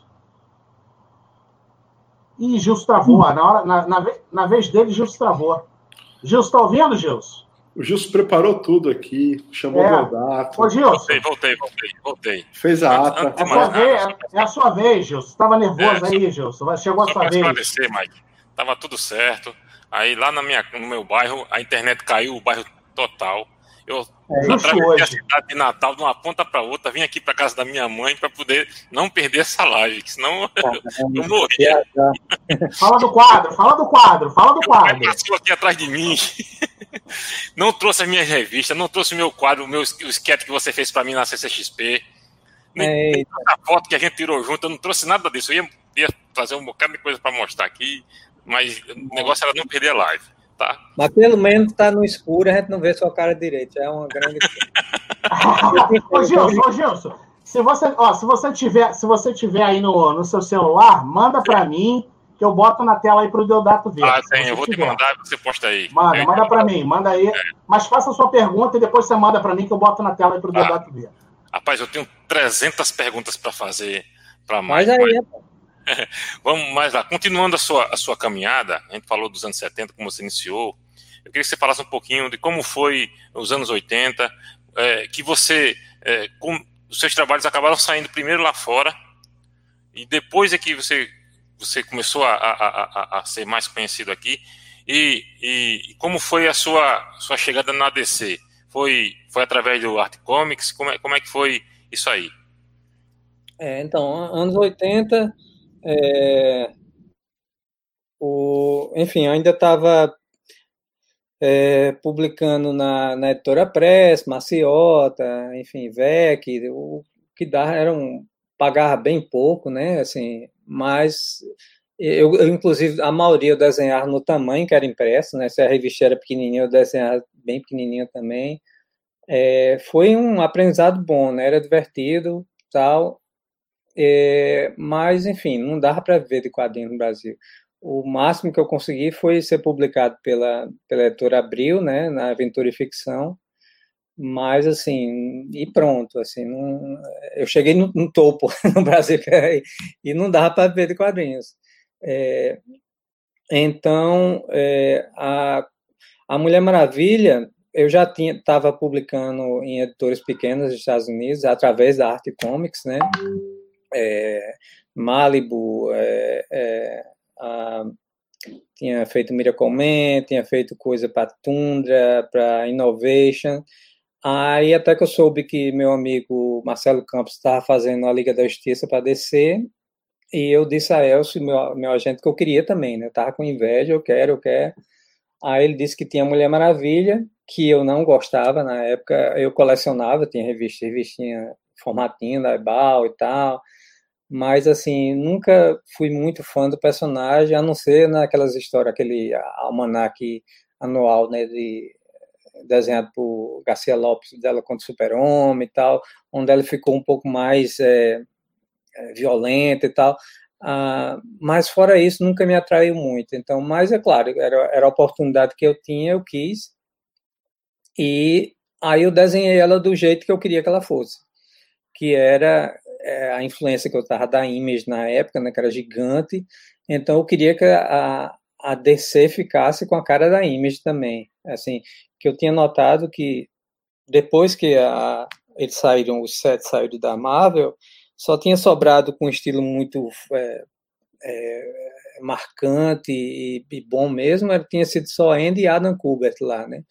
É, e mais ninguém, o resto era um desenho assim sem graça, a DC nem se fala. Então eu queria levar aquilo, aquela energia para para descer. E então a Mulher Maravilha foi o meu é, meu canal para é, expressar toda a admiração que eu tinha por Jim Lee e Mark Silvestre. Eu estava realmente muito impressionado com o trabalho deles. Você falou aí que nessa época justamente você estava sobrecarregado, com, com, muito trabalho, né? E isso, é, foi, de alguma forma, deve ter dificultado para você. Foi mais ou menos assim, alguns anos depois, né? Assim que eu comecei, não, assim que eu 80, foi 94 e tal, mas em cerca de dois anos a coisa começou a desandar. Eu comecei a pegar muito trabalho, porque um dos motivos é porque eu achava que eu tinha que dizer sim a tudo. Eu achava que se eu dissesse não, eu não ia ter chance de conseguir mais trabalho. Aí eu aceitava tudo, tudo, tudo e começava a produzir demais e enfim, a qualidade terminou caindo. Tanto que eu comecei na, na, na Marvel, fazendo Vingadores, fazendo um desenho bem caprichado Vingadores. A partir da quarta página, aí já começaram a, não, tem outro título para você fazer, outra coisa. Aí já me passaram, aí eu já fiz, passei a fazer só breakdowns, que é um, um, um quase um layout, e, e Tom Palmer começou a finalizar dos layouts. Então já começou a ficar chutado a partir do primeiro número, da quarta página do primeiro número. Aí foi quando começou a desandar, né? Então eu perdi o controle da, da coisa. Ai, Juninho, Tom Palmer. Juninho, que, Tom, que Tom Palmer, Tom Palmer estragava o desenho do, do, do John Byrne, né? Imagina aí o que deu. A culpa é dele. Eu não vou falar quem foi, eu não vou falar quem foi. Eu não vou falar quem foi, mas teve alguém que falou.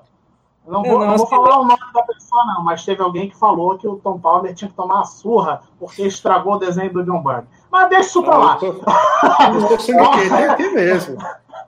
Agora que eu sei que ele fez isso com o Deodato também. Tom Palmer. Você sabe onde que ele é- mora? Ô, Deodato, você sabe onde Tom Palmer mora? Tom Palmer, quando ele, quando ele, no começo da carreira, fez trabalhos fantásticos, né, em cima de Neil Adams, de, de Jenny Colan. O problema é que nos últimos anos, é, já no final da carreira dele, aí ele estava mais fazendo coisa que era entregue para ele é, a, a, toque de caixa, né? Qualquer coisa que era para finalizar rápido e entregar, né, entregava, entregava a ele, né? Então, assim, ele entrou nessa armadilha de o povo só passar coisa de última hora, finaliza isso aí em uma semana e tal. Então, assim, ele continuou com o talento dele, mas só que ele caiu nesse, nessa armadilha, né? É, no meu caso, é um exemplo clássico disso. Olha, você vai fazer arte final em cima dos breakdowns de Deodato, que é um que é quase um layout, assim. Então, uhum. assim, como é que ele ia salvar um desenho daquele, assim? Não tinha como, assim. Não, mas é... deixa a culpa dele mesmo.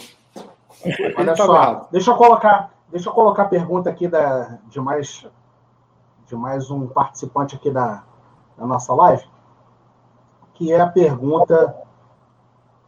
O Deodato aqui já respondeu. Essa aqui ele já respondeu. Peraí, do Edson. Chegaram a pedir para desenhar as mulheres menos robustas lá fora, Deodato? Rapaz, é, não só na, é, em Electra, eu lembro que a, que a editora queria que eu fizesse ela me menos sensual, né? Assim, queria quebrar esse ciclo de bad girls e tal, e que eu fizesse um negócio mais. É, tinha razão, né?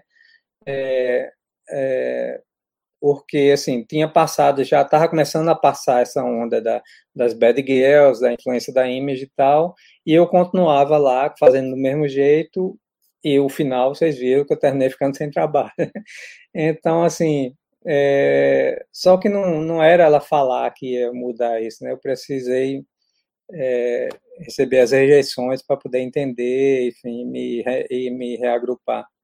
Mas, é, então, assim, é, só depois, não, assim, não, não teve mais isso, não. É, dependendo do projeto, assim, é claro, né? É, esse, por exemplo, esse que eu estou fazendo, Bad Mother, é, é uma, uma mãe de 50 anos, é, é, é, meio gordinha e tal, não dá para você fazer ela super sensual, ela não tem, não é super heroína nem nada.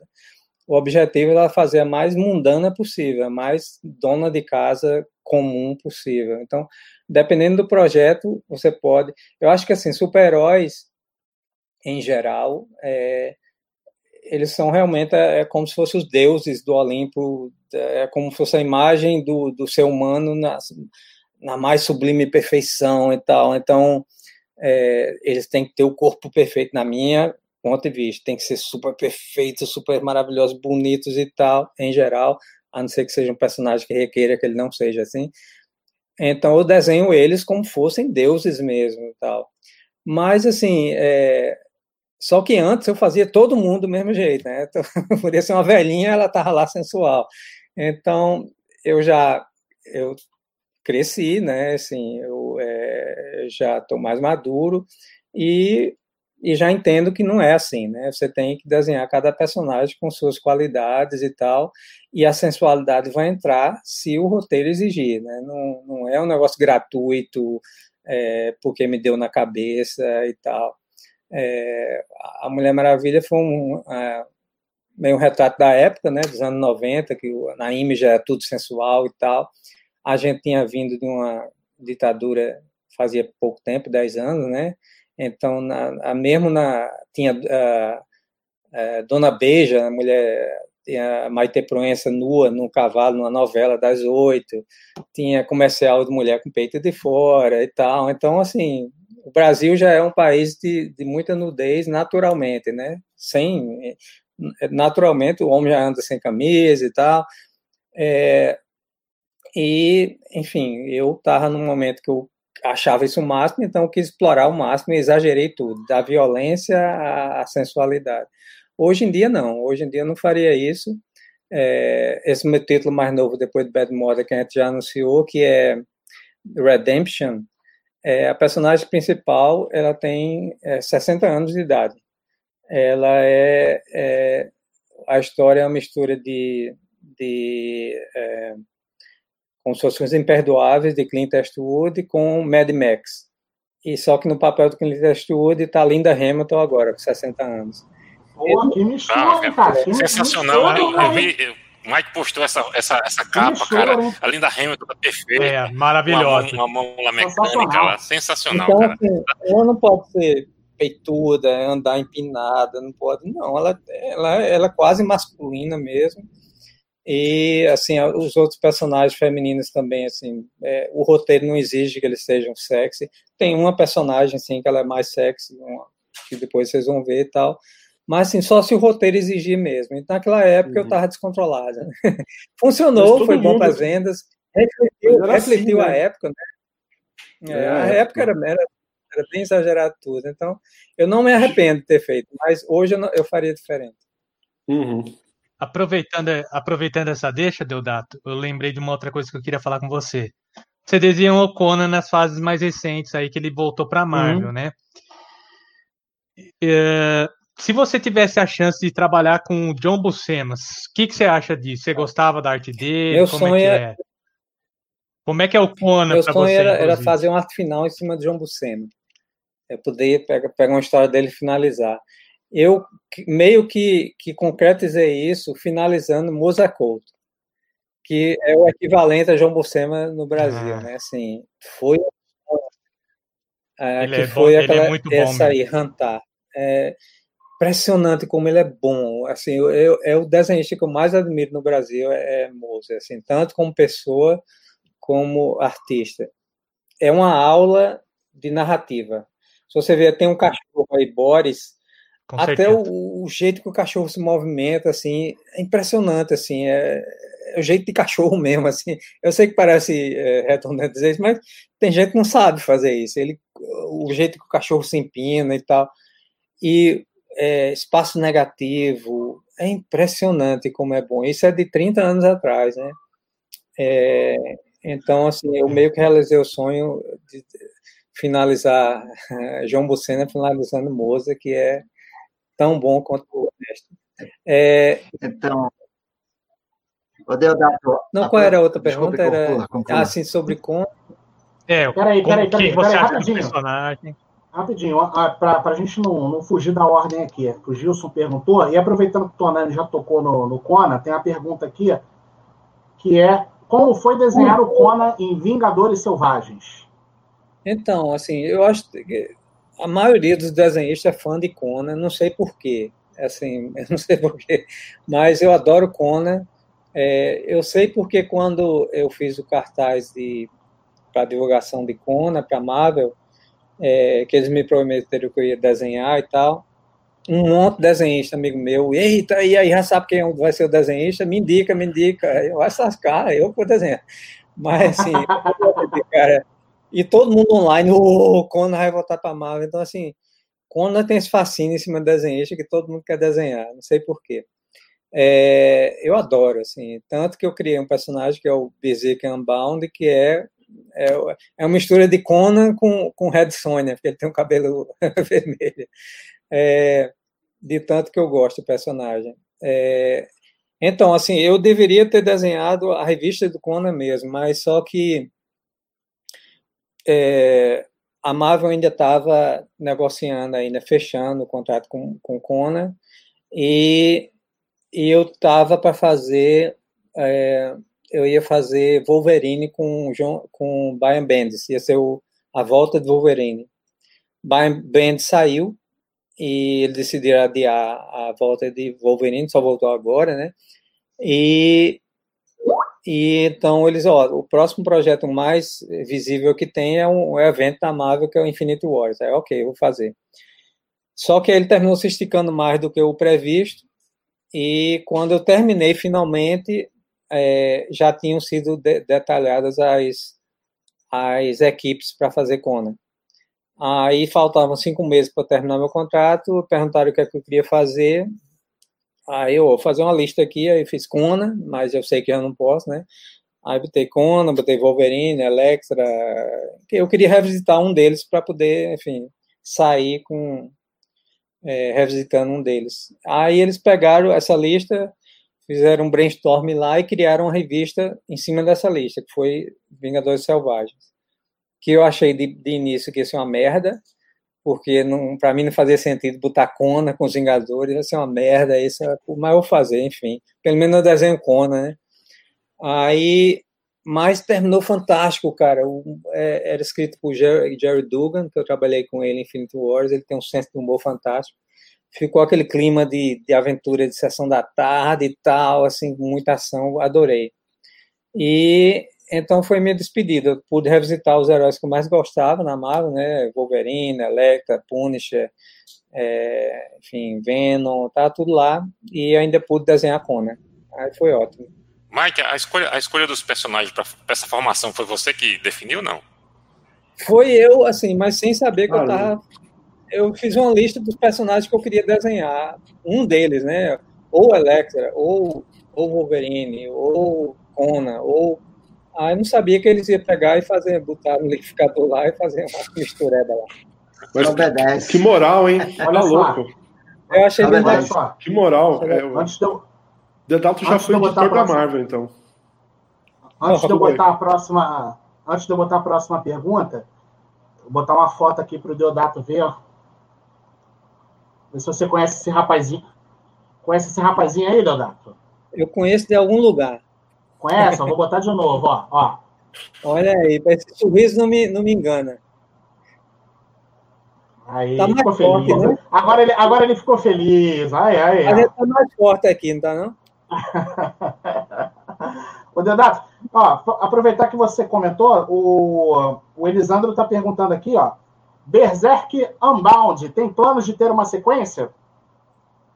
Então, assim, o, é, a gente deveria ter terminado por agora o segundo arco, mas meu amigo Jeff, ele quer fazer tudo, né? Quer fazer roteiro de cinema, quer fazer tudo na vida.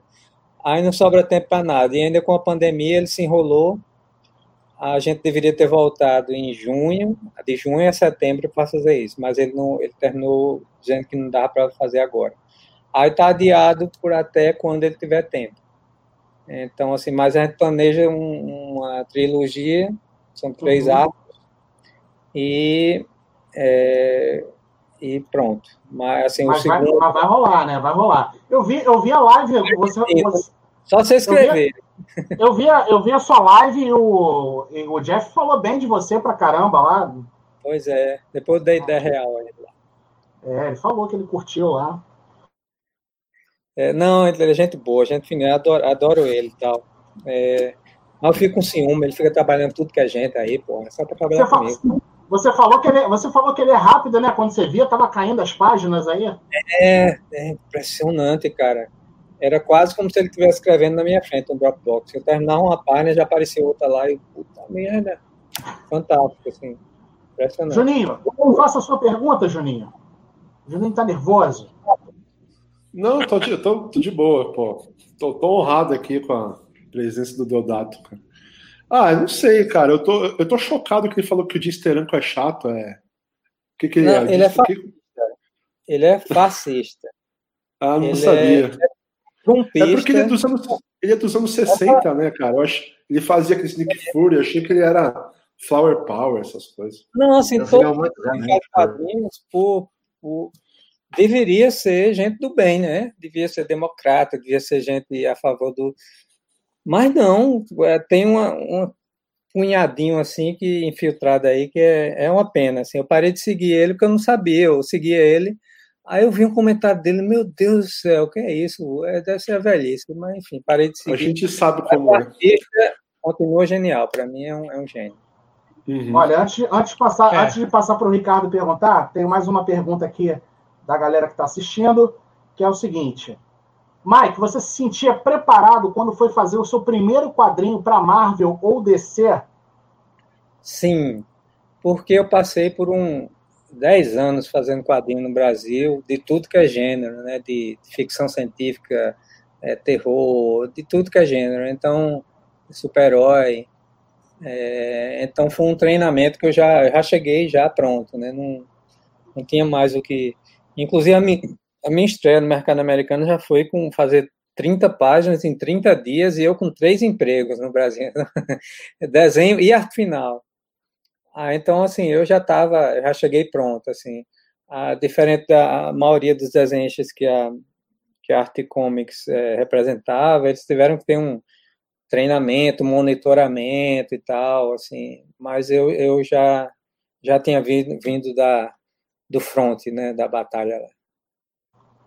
Olha, antes, ó, Ricardo, eu vou, eu vou passar para você, mas é, como eu não fiz a minha pergunta, e essa aqui era uma, uma das porque vocês acabaram fazendo perguntas que eu ia fazer também, a galera fez aqui. E como eu não fiz a minha pergunta, o Assis fez uma pergunta aqui que é, eu gostaria de perguntar também para o Deodato. E foi uma das coisas que a gente perguntou para o Will Conrad também. Eu, eu vou aproveitar e vou botar a pergunta do Assis aí na tela, que é o seguinte. É, no momento que você recebe o roteiro, quanto tempo leva para concluir o trabalho? Qual que é, qual que é a sua média de, de tempo, Deodato, para você fazer? Como é que funciona hoje em dia a página? Que o, o John Byrne falava lá que nos tempos áureos dele, lá no, nos anos 70 e 80, que ele fazia, ele chegava a fazer não sei quantas páginas de um dia só. Hoje em dia, a gente sabe que o ritmo, o ritmo dos artistas diminuíram. Como é que é com você, Deodato? Como é que funciona esse ritmo aí? Bom, é, cada um tem sua velocidade, né? Ouvi falar que Jack fazia seis páginas a lápis.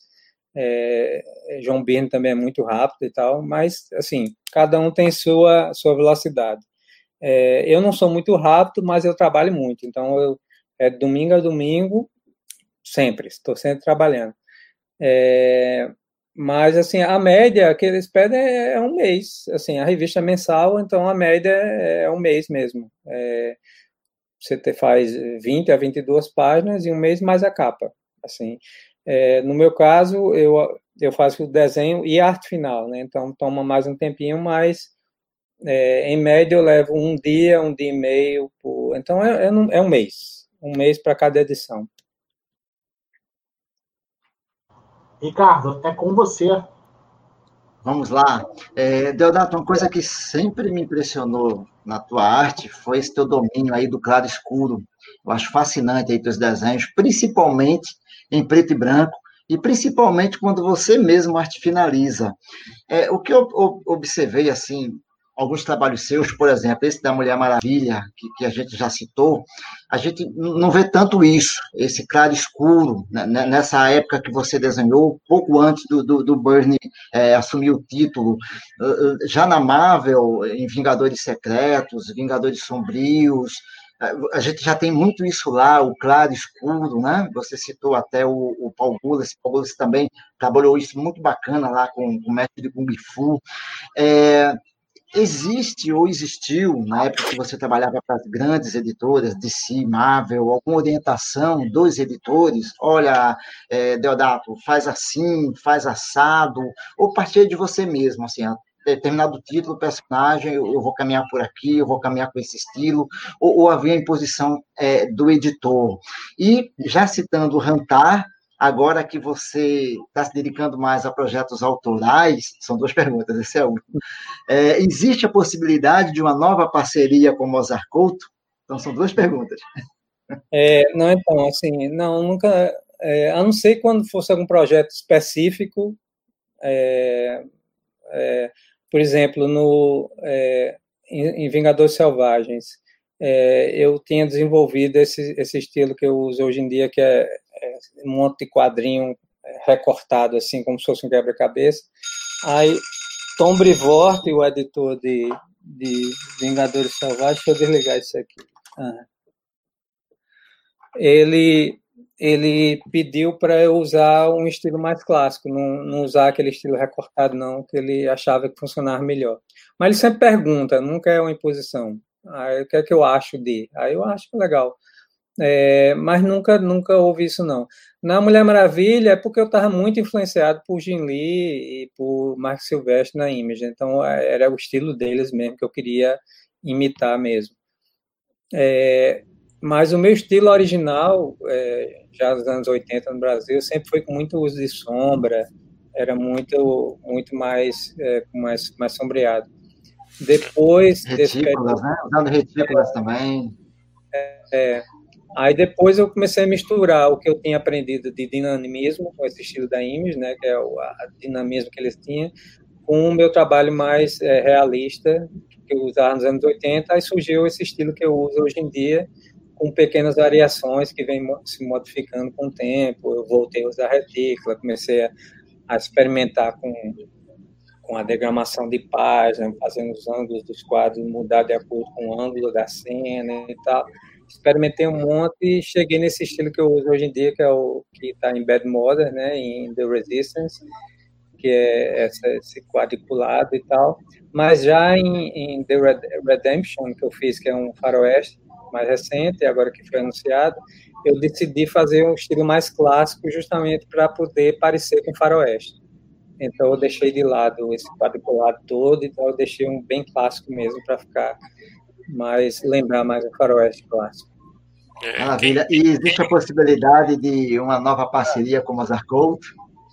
Ah, eu adoraria, né? Mas assim, é, Moza ele, ele é bem descansado, né? Ele ele não gosta, ele não gostou da experiência de trabalhar com quadrinho para fora, não, por causa dos prazos e tal. Ele, ele gosta de um negócio mais. Aí ele está mais dedicando à ilustração de livros e tal, mas eu ia adorar, né? Eu, adoro, adoro música. Maravilha. Tonani, vai você, depois eu coloco uma perguntinha aí da, da galera que está acompanhando a gente. Bom, Deodato. Uh, o, eu queria perguntar para você também é, como que foi a sua experiência trabalhando para o Rob Liefeld lá no Extreme Studios, como é que foi, como é que deu essa dinâmica? Foi ali que você começou a pegar bastante trabalho também. É, e o Daniel HDR, que costuma brincar que ele também já foi Mike Deodato por um dia, né? Explica isso aí pra gente. Ó, como Juninho, é que foi. O Juninho torceu o nariz ali, o Juninho torceu o nariz ali que eu vi. Ah, só porque eu falei Rob Liefeld? então, eu... esse nome aí, pelo amor de Deus. Eu já eu, eu tive na época uns problemas com Liefeld por conta de ele estar, tá, enfim, usar meu nome sem, sem eu estar na revista e tal. E, e segundo meus agentes, ele não pagou royalties de um monte de coisa e tal. Eu terminei criando essa um pouco de inimizade com ele. Mas, assim, é, ultimamente, depois que eu tive um, essa, essa briga com o cara da, da Itália, aí foi a primeira vez que eu experimentei é, receber é, é mensagem de haters, que eu nunca tinha recebido, né? Agora, depois do Bolsonaro, você recebe a torta direito, mas na época não era tão comum. Aí eu Aí eu, puta, fiquei passei uma semana brigando com um monte de doido, né? Que eu ainda não sabia que era só ignorar e bloquear. Eu fiquei brigando um monte de doido. Aí eu, caramba, eu pensei, porra, é... e eu vi algumas postagens de, de Liefeld brigando com o povo, como ele tá sempre brigando, porque sempre aparece um hater. Aí, caramba, eu experimentei isso uma semana e fiquei irritado. Imagina o Life, a vida inteira ele, ele teve que enfrentar haters, né? Aí eu decidi, assim, é, fazer as, as pazes, mandei uma mensagem para ele, ó, oh, qualquer coisa que tenha acontecido no passado para mim tá, tá zerado e tal, tal. Eu expliquei por que eu estava fazendo isso, por causa dessa semana e tal, e que admirava dele ele ter continuado de cabeça ah, para cima, apesar de tudo, desse, todos esses haters. Aí pronto, assim, eu não, eu não procuro não, não fazer pouco da, dele, não, como todo mundo faz, não, eu deixo falar mais. É, é mais ou menos a, é como português. É, eu não conto mais piada de português, porque eu tive em Portugal. Eu em Portugal, fui tão bem tratado, cara. Fui tão bem tratado, assim. O povo é tão legal, assim. Eu adorei, adorei. Que eu não consigo mais contar piada português. Eu, eu me sinto mal. Eu fico pensando, pô, esse um fã meu ver eu falando fã português, aí eu não, eu não conto mais, assim, então, é, é tal coisa, assim, então, assim, eu acho que ele tem os méritos dele, assim, artístico é o gosto de cada um, né, cada um não gosta, não gosta, ele tem o, enfim, ele é cheio de opiniões e tal, é, mas, assim, ninguém pode negar que ele, ele criou uma legião de fãs, é um sucesso, os personagens dele você pode argumentar que foram ah, desenvolvidos por outros e tal, mas enfim, é, está aí, é um sucesso, é, apesar de todo mundo ficar falando. Então, é, para mim tá é um período que não que para mim está esquecido, está zerado já. Legal. É, o Liefeld é assim, uh, o pessoal faz muito meme dele, mas não tem análise mais profunda também do impacto que ele teve na indústria. Pro bem, pro bem e pro mal, né? Porque ali ele que meio que foi chuchando o pessoal para sair da Marvel, né? Que ele já tava meio querendo fazer as coisas tal. E o pessoal foi junto e aconteceu o que aconteceu, veio a Image, veio toda essa mudança e teve a é. bolha e tudo mais, mas ele teve uma importância grande, né? Valeu, Deodato. O Gilson, antes, antes de você perguntar, deixa eu só botar mais uma pergunta aqui na tela. Mais uma vez, agradecer a todo mundo que está participando com a gente, todo mundo que está colocando perguntas. Pessoal, continuem colocando na medida do, do possível, a gente vai, vai colocar aí na tela para o Deodato responder para vocês.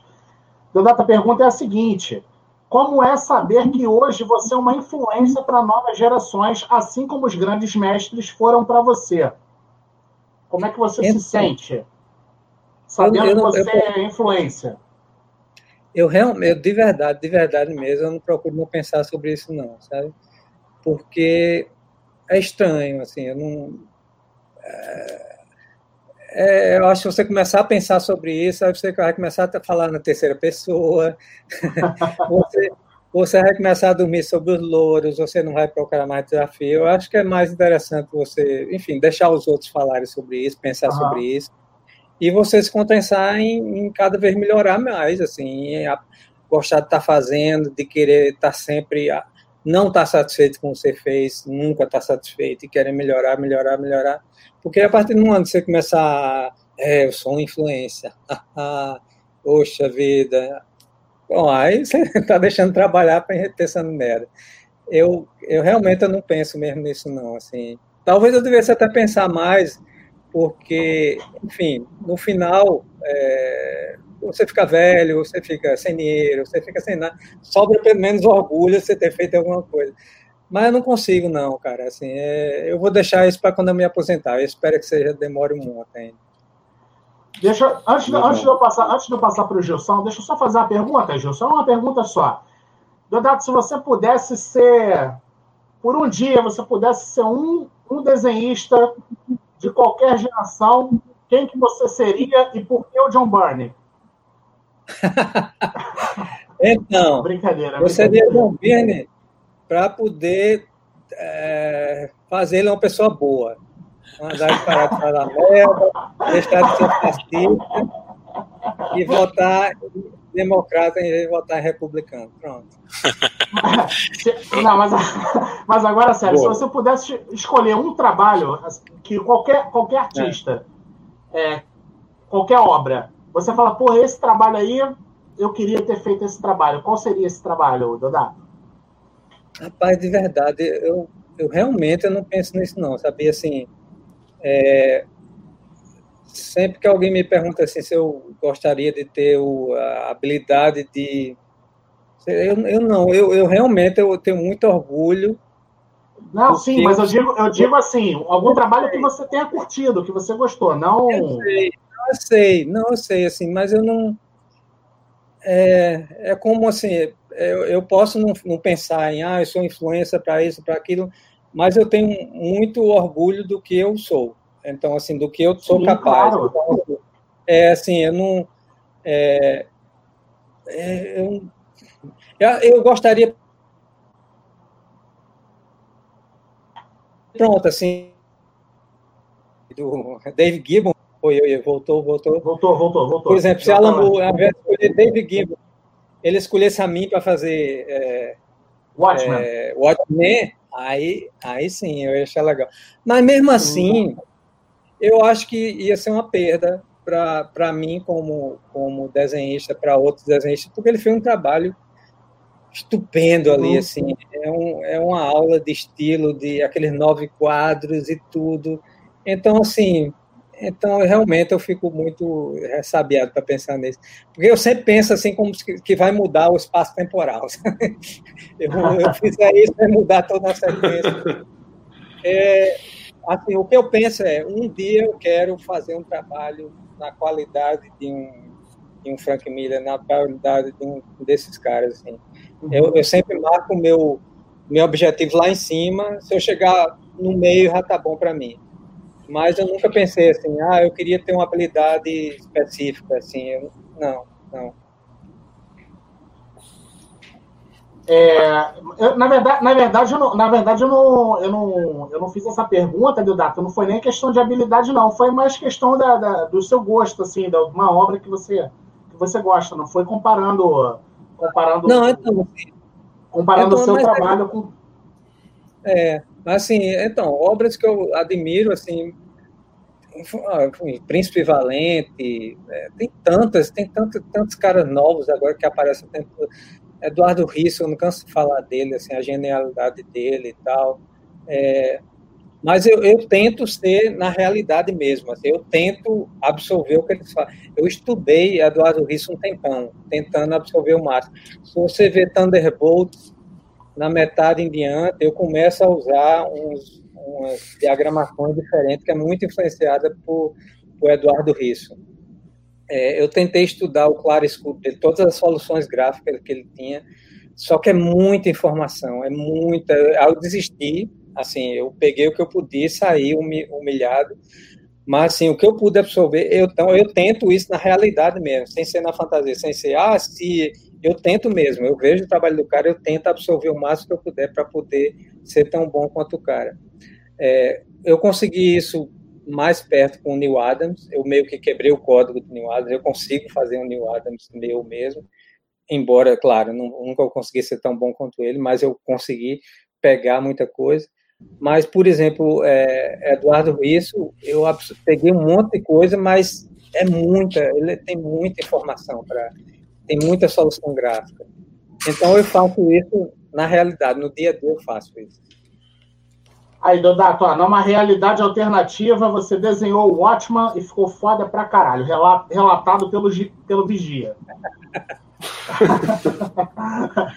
Gilson, faça a sua pergunta aí, Gilson. Vamos lá. Rapaz, eu tenho 300 perguntas, não é difícil. Vamos lá, Mike. Ah, faz você... uma só, faz uma só.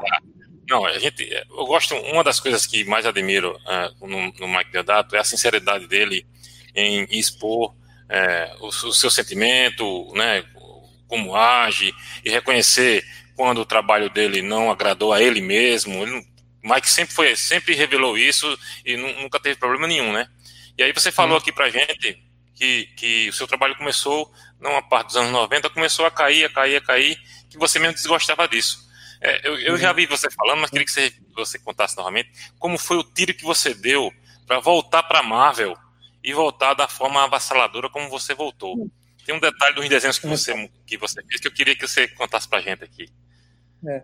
Então foi um processo é, meio lento, né? Assim, é, na vida pessoal comecei a aprender inglês, mudei de agente é, para controlar minha, mais minha carreira. É, nos desenhos é, eu fui trabalhando menos.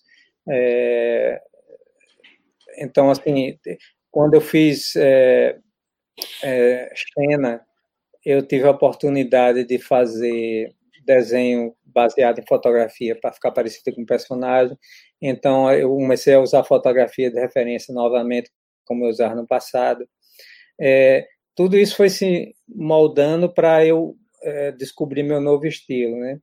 É, no meio tempo eu descobri a internet, descobri o poder da internet, então eu comecei a fazer umas ilustrações é, soltas de personagens, assim, mandava para um site, mandei só para saber o que eles acharam, eles postaram como uma notícia, né? Deodato fazia um desenho do, do coisa. Aí, opa, aí eu peguei o meu agente, pedi para ele escrever um texto em cada ilustração que fazia e mandava, e estava sempre lá na, nas notícias, né?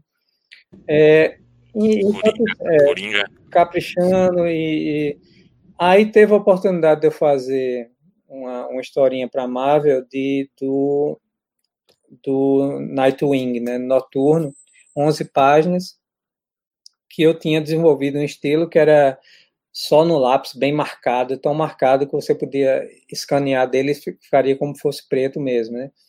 É, e com referência fotográfica, o meu, o, a minha narrativa estava muito boa também e tal, é, usando fotos de mim mesmo, então fiz essa história toda em 11 páginas, bem caprichada, mandei, o editor adorou, só que disse que não ia poder usar porque ele tinha contratado um arte finalista e a minha história era toda marcada, ele não ia poder nem passar tinta em cima. Aí eu disse, não tem problema, manda de volta, botei na mesa de luz, refiz todinha, com aquele xizinho para o arte finalista é, desenhar em cima, mandei para o cara, e ele, ah, fantástico, eu vou lhe dar um título do X-Men. Aí ele foi demitido, o editor. aí, enfim, mais um percalço, enfim, continuei. Aí teve, apareceu Witches para fazer para Marvel. Eu tinha que escolher entre Witches e, e Fables para descer. Se eu tivesse ido para Fables, talvez tivesse mudado um pouco o rumo da minha carreira. É, mas eu decidi por Witches porque eu achei que não estava pronto para Fables. Eu achei que o, o roteiro muito denso para o meu nível na época. Então, achei que eu não tinha condições de fazer. Preferi Witches. Witches também era um título novo, que ia ser só meu. É, então, caprichei um monte nos, na, nos layouts, na, nas amostras, e fiz dois números que ainda não tem sido publicado, né? Depois, geralmente é depois de quatro. Mas aí veio Bill Gimas, o presidente da Marvel, viu o roteiro desse tá uma bosta e engavetou o projeto. Aí, ok, começar de novo. Então, assim, foram vários percalços que, para mim, enfim, é, ninguém me parar, né? Eu tô, é, eu continuo, eu sei que tá bom, eu sei que eu vou conseguir, então eu continuo. Até que finalmente eu tive a oportunidade de fazer, é, fiz ainda é, Tigra, uma minissérie, fiz capas de Cidadão Citizen V, mas aí é, Axel Alonso chegou na Marvel e ele me chamou para fazer Hulk, que aí foi meio divisor de águas em termos de estilo, né? Foi quando meu novo estilo ficou conhecido e onde eu pude é, é, desenvolver mais a minha narrativa, né? É, porque o roteiro era tão bom assim que eu, eu tive uma aula de narrativa enquanto eu desenhava. Eu criei um estilo bem mais clássico, eu não queria mexer muito com, com o design da página, porque eu queria marcar bem a narrativa e aumentei o espaço entre um quadrinho e outro, já para marcar o tempo mesmo, esses cuidados todos. E e pronto, então, a partir daí eu comecei a, a, reconquistar o meu espaço na Marvel e terminei ficando lá por 24 anos até o ano passado. Não, mas Deodato, você está sendo humilde, né? Porque o seu Hulk ficou fora. Não, né? Aqui todo mundo baba nesse é. esse Hulk que você. Assim, o seu trabalho é foda, mas esse Hulk aí. É, é impressionante, é, cara. E a história, é, é, é, eu considero o trabalho do, o trabalho do é muito, é muito legal, é lindo. É surtado o Hulk dele. Eu, eu adoro. É. E eu lembro muito bem o quando Hulk você começou que a. Fez. É. Não, você... Não, tá funcionando, Gilson. Você tá, você tá vivo aí. Tá. Você tá vivo Não, na live. Eu dizendo que, que assim, eu considero o Hulk do Deodato um negócio sensacional e realmente, é como ele falou, foi o divisor de águas mesmo, porque é impressionante a qualidade, as capas das edições já eram sensacionais, né? E, e, e o Mike mostrou uma, uma, uma revolução. É, as capas no começo estavam sendo feitas por é, é, Cary Andrews, que é um, é um é um desenhista barra diretor, escritor, diretor de filmes é, canadense, eu acho. Eu estou trabalhando com ele na aula agora e é, as capas que ele fazia para Hulk eram fantásticas, muito, muito criativas. Então, assim, quando eu é, tomei o lugar dele para fazer as minhas próprias capas, eu meio que tinha uma liberdade total, porque ele já tinha experimentado de tudo lá. Então, assim, eu podia fazer o que eu quisesse, porque ele já tinha aberto as porteiras lá para mim. É, mas, assim, é, é, o que era legal é que era, foi a primeira vez que o Hulk era, foi tratado como uma história de terror, né? Era, é. o, era pra, o objetivo é que a gente, tivesse, a gente tivesse medo do Hulk, não achasse ele como super-herói. E quando ele, ele aparecia pouco, quando ele aparecia era realmente para ser um assustador. Assim, né? é, é, é verdade, é isso mesmo. E, e, e, esse trabalho autoral que você quer partir para frente aí, que você vai deixar os heróis e focar esse então, Deodato fazendo Deodato? É, não, então, o, o, meu primeiro trabalho autoral foi o Bizzy Cambaldi, né, com Jeff Lemire, é, que é, é, o meu Conan, né, é o que eu, uhum. o que eu acho que Conan devia ser, é, a liberdade que eu tive de pegar, fazer ele lutando contra um exército de 5 mil homens, sair batendo na porrada em tudo, porque eu quero. As edições sangrentas, hein, Mike? Você é. muito sangue, é. muita batalha. Mas, na verdade, é uma história de amizade, de luta e tal, que é o que é o forte de Lemir, né? São a, a, tem essa capa de, de, de sangue e tudo, mas, é na verdade, é uma história bem tocante mesmo. Depois disso, aí eu assinei com a AWA, AWA, né, que é Artists, Writers and Artisans, que é uma empresa criada por Axel Alonso, eh, que era meu chefe na Marvel, e Bill Gimas, que foi o cara que me tirou Witches. é, eles são meus chefes agora. É, eu sou exclusivo de lá, então eu comecei fazendo, criando junto com Stravinsky o universo de super-heróis deles, que é em The Resistance, que é, por uma bizarra coincidência, se passa numa pandemia. Quando a gente fez a história, a gente fez meses antes, nem ninguém falava em pandemia. Quando saiu o primeiro número foi quando começou o lockdown, quando começou a quarentena, né? Ele já saiu no meio da quarentena, já saiu no meio das, das distribuidoras fechadas nos Estados Unidos e tal. E, assim, ele tem feito é, fez previsões que deu certíssimo, assim, é como se ele tivesse, eu vou até perguntar a ele quando é que termina a pandemia, né, porque ele deve saber, né. Vocês, vocês criaram a pandemia para vender gibi, então. Pois é, é eu tudo, acho que deve... é tudo fake news. Mas aí, é, enfim, a gente, a gente, criou do zero o universo super-heróis da, da IWA com esses seis números.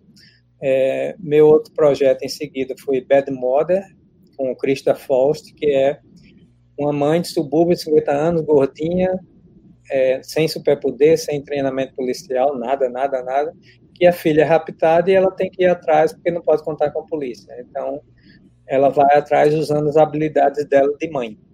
É, e esse número que sai para a semana, Axel Alonso disse que ele editou há, sei lá, um bilhão de anos, né? Ele é a melhor sequência de luta que ele já viu num gibi até hoje que é a luta dela com um dos bandidos lá. E ela não luta karatê, não luta nada, é só ela lutando com o que tem a mão. É, aí é muito legal o projeto, assim, fantástico. É, é, o que me vendeu mesmo quando eu vi o roteiro foi ver o final, a troca de conversa da, do final, quando troca, as palavras que ela troca com a filha, que eu achei fantástico isso. É, e adorei, é bem noir mesmo, bem meu estilo é, combina, eu adoro história de crime. Então, é, olha aí, é isso aí mesmo. É, e por ser exatamente o oposto do que eu venho fazendo há 24 anos na Marvel, que é que eu desenhando super-heróis perfeitos e todo mundo é uma, uma, pessoa normal, uma pessoa comum. Você está com total liberdade criativa, Mike? Ou, total. Ou tem é, restrição, como as, a Marvel DC fazem? A única restrição é, é a, a, a, idade que a gente quer vender a, a revista. Se é uma revista para ah, adulto, para aí tem as restrições próprias de, de, quem o público a gente quer alcançar. Sim. Fora isso, não. É, o meu outro projeto que foi anunciado, que é Redemption, que eu já estou no número, começando no número 5, que é o último número. É, vai sair em fevereiro. Mas também é bem fora do, dos padrões que eu venho desenhado, que é uma, uma, uma senhora de 60 anos, não tem um corpo sensual nada e tal, num, num, mundo devastado, e ela é uma pistoleira lá e, e tem que, enfim, sobrevivendo lá nesse mundo. Mike, é... tem chance de ver isso no Brasil? Hã? A gente tem chance de ver isso no Brasil logo. Vai sair no Brasil, vai sair, já está já tá sendo negociado. Ah, é, eu não vou falar quem é, mas, mas vai ser breve. breve vai sair. Eu acho que a, a, é, a, a Panini vai publicar Resistance e Bad Mother. Ela já anunciou na Itália, não sei se anunciou aqui ainda, senão eu acabei de estragar tudo para eles. ah, essa seria a pergunta do, essa seria a pergunta aí do Elisandro. E aí vou aproveitar, vou colocar mais uma pergunta aqui da galera, mas antes mandar um beijo para a Flavinha, que está prestigiando a gente aí mais uma vez. Aliás, olha só, sábado Flavinha na live comigo lá no Rods Online. Flavinha, Mariana, Rosana e a Helena. Estaremos nós cinco lá falando sobre Bon Jovi. Então, Deodato, pergunta aqui do Valmir para você. Você é um colecionador de HQs? Se for, quais eu suas tenho sido a vida inteira, mas depois que eu me profissionalizei, eu passei a, a consumir menos. Então, assim, eu eu parei, eu tinha devia ter umas 10 mil revistas e tal, mas é, parei. Assim, não, eu só leio mais encadernado e tal. Eu leio muito é, no iPad digital, é, mas leio muito menos do que eu gostaria. Assim, é até uma, por conta de uma escolha de tempo mesmo, né? É, é, assim, eu, eu tinha que. O meu tempo é muito pouco. Então, assim, se eu for para fazer quadrinho e continuar lendo quadrinho e não, não absorver mais nada com esse pouco tempo que eu tenho, eu estou fazendo um desserviço, né? Eu não vou adicionar nada à minha arte. Então, eu prefiro ler outras coisas, ler livros mesmo, é, assistir série, ver cinema, enfim, absorver outras coisas para poder jogar na minha arte do que ficar lendo quadrinhos também. Então, não significa que eu não goste, é só uma escolha, assim, prática. Eu tenho que usar o meu tempo. Mas, assim, quando, quando eu vejo que é alguma coisa bem recomendada, o último que eu li foi Saga, eu li a saga completa de Saga, que é excelente, que é basicamente uma história de família com um pano de fundo espacial. Mas maravilhoso, maravilhoso, adorei. Então, assim, é, e leio, claro, os projetos que eu estou trabalhando, né? Assim, cada projeto que eu recebo, quando eu vou fazer uma capa, essas capas variantes que eu faço para a IWA Tudinho, eu aproveito, eles mandam o PDF, eu aproveito e, e dou uma lida na história e tal. É, a última que eu li foi. É, é, qual foi? É, esqueci o nome agora. Bom, a Year Zero, Year Zero que é de, de zumbi, é fantástica, muito boa mesmo, adorei. Então, é, é, a chance que eu tenho de ler coisa nova é quando eu recebo o, PDF. Aí eu aproveito e leio. Já que eu tenho que fazer a capa, me divirto também. O Deodato. É, legal. É, so, oh, so, oh, Donani, desculpa, só, só, um minutinho, Donani. Um minutinho. O, Rodrigão, é, prepara Prepara aquela foto aí depois pra gente falar com o Mike do momento corno. Ah, tá? boa, boa, boa, boa, boa, boa. é, vai, pronto, pode ir, Tonani. Não, é, você falou sobre os seus quadrinhos autorais, né? Na, é, você como na parte da arte, você tem algum roteiro que você queira escrever, alguma ideia que você queira roteirizar também, além de desenhar? Bom, tem. É, já publiquei quadros, né, pela editora Mino, que é, são, todos, são 14 histórias escrita, desenhada, colorida, letreirada, tudo por mim. É, mas, assim, eu tenho uma história incompleta que eu fiz também para mim, mas ainda não tive tempo de terminar. Tem uns projetos que eu quero fazer, mas, assim, é difícil quando você está, por exemplo, na editora como a Aba, que eu tenho, que eu tenho Stravinsky, Garfienes, Christa Faust, assim, uma lista de cara dez vezes melhor do que eu, aí eu vou pegar. É melhor eu, eu continuar fazendo o que eu sou bom mesmo e aprendendo enquanto faço. Eu tenho planos de fazer alguma, algum dia um, um outro álbum só com história minha completa, mas assim, é difícil. É, quando você está na frente de uns caras desses, você querer se fazer alguma coisa melhor é difícil. Entendi. Maravilha. Legal. É, Deodato, Deodato é, um, um, trabalho teu autoral que eu achei bastante inovador foi quadros, né? tanto pelo, pelo conteúdo, as pequenas histórias, ali o formato, a diagramação, bem inovador. Queria que você falasse um pouquinho como foi a concepção desse projeto, é, como você chegou nele, se, se já era uma coisa que já vem muito tempo você querendo fazer, se foi uma ideia repentina. Falasse um pouquinho sobre a foi concepção assim, eu tava, de quadros. Eu tinha vindo a São Paulo para uma entrevista, para um, um, documentário sobre quadrinhos, e a um determinado momento eu comecei a falar sobre meus colegas da mesma época que eu fazia isso aí, quadros, é.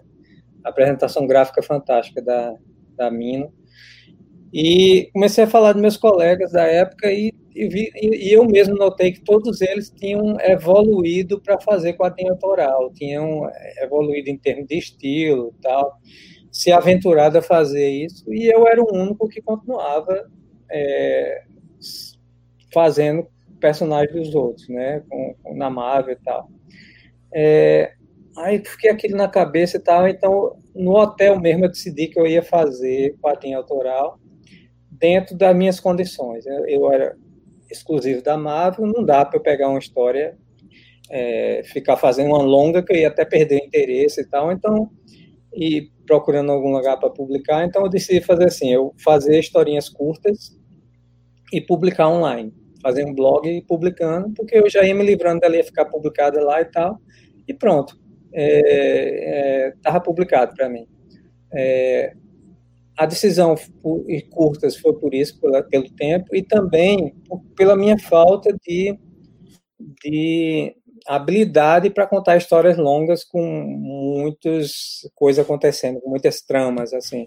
Eu ainda não, nunca parei para estudar isso, para desenvolver essa parte. Então, assim, eu tá, eu estava fazendo o que eu entendia, é, o que estava dentro da minha, da minha gama de, de habilidade. É, então, e também por influência de, de, heavy metal, as revistas que eu lia, de Will Wise, né, historinhas curtas, é, por eu ter vindo de publicidade, então, assim, eu procurava sempre uma coisa gráfica diferente, então, estava jogando ali tudo que eu, que eu, que eu me sentia confortável fazer, né, que é, é umas coisinhas, uma...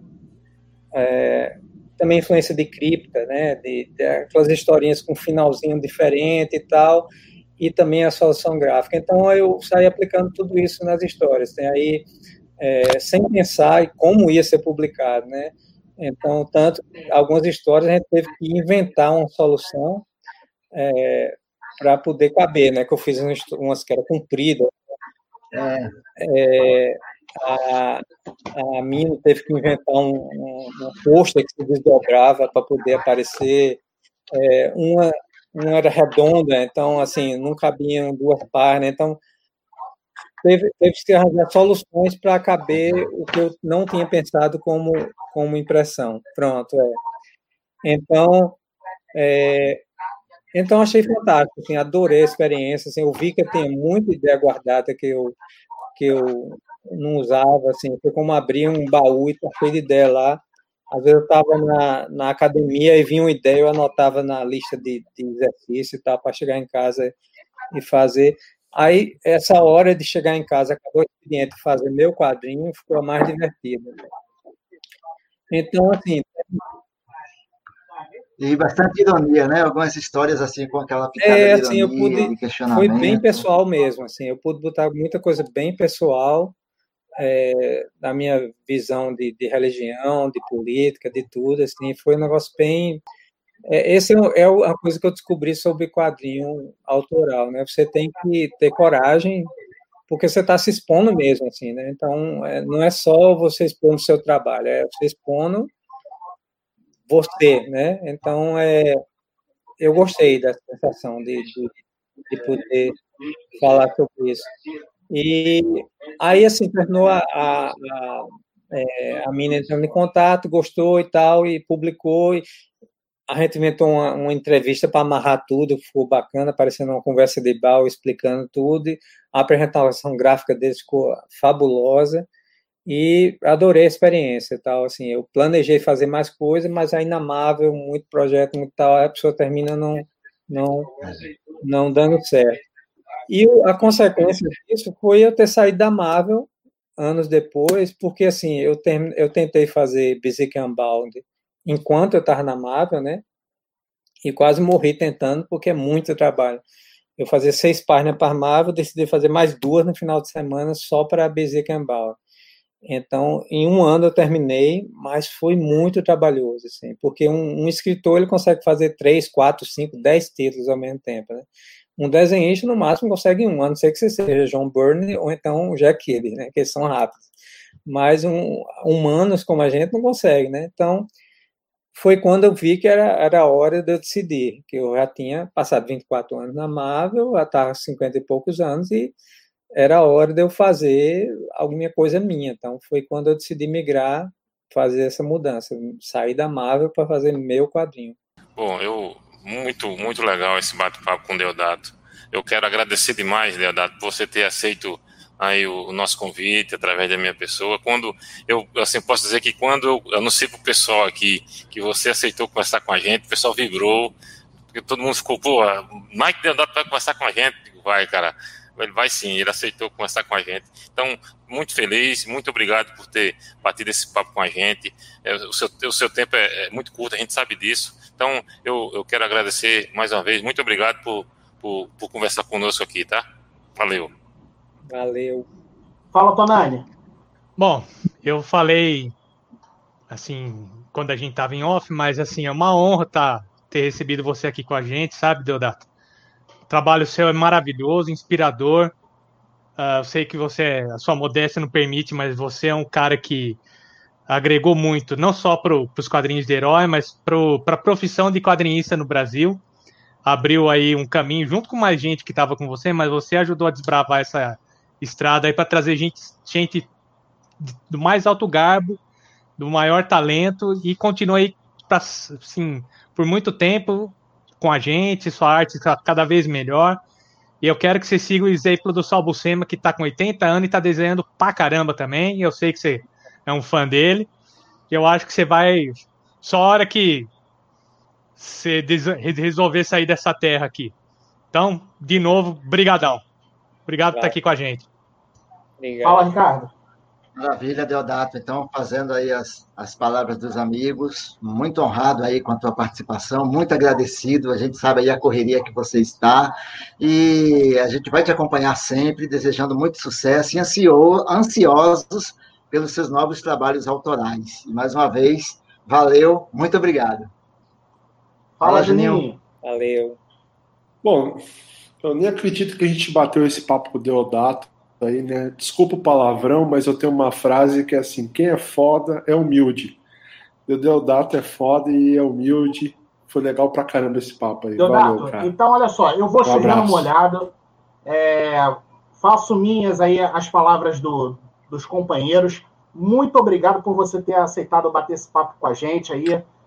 Porra, ter aceitado esse convite do, do Gilson aí na maior simpatia, na maior humildade. Cara, muito sucesso para você, além do que você já tem. Muito, que você tenha muito mais sucesso e muito obrigado mais uma vez, tá? Se você quiser deixar a mensagem aí, a casa é sua. Fala o que você quiser aí.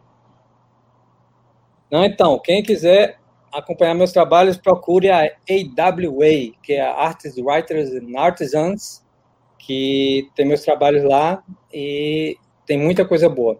E deve sair no Brasil, o próximo ano deve estar saindo pelo Brasil também. E valeu aí por me convidar, foi ótimo.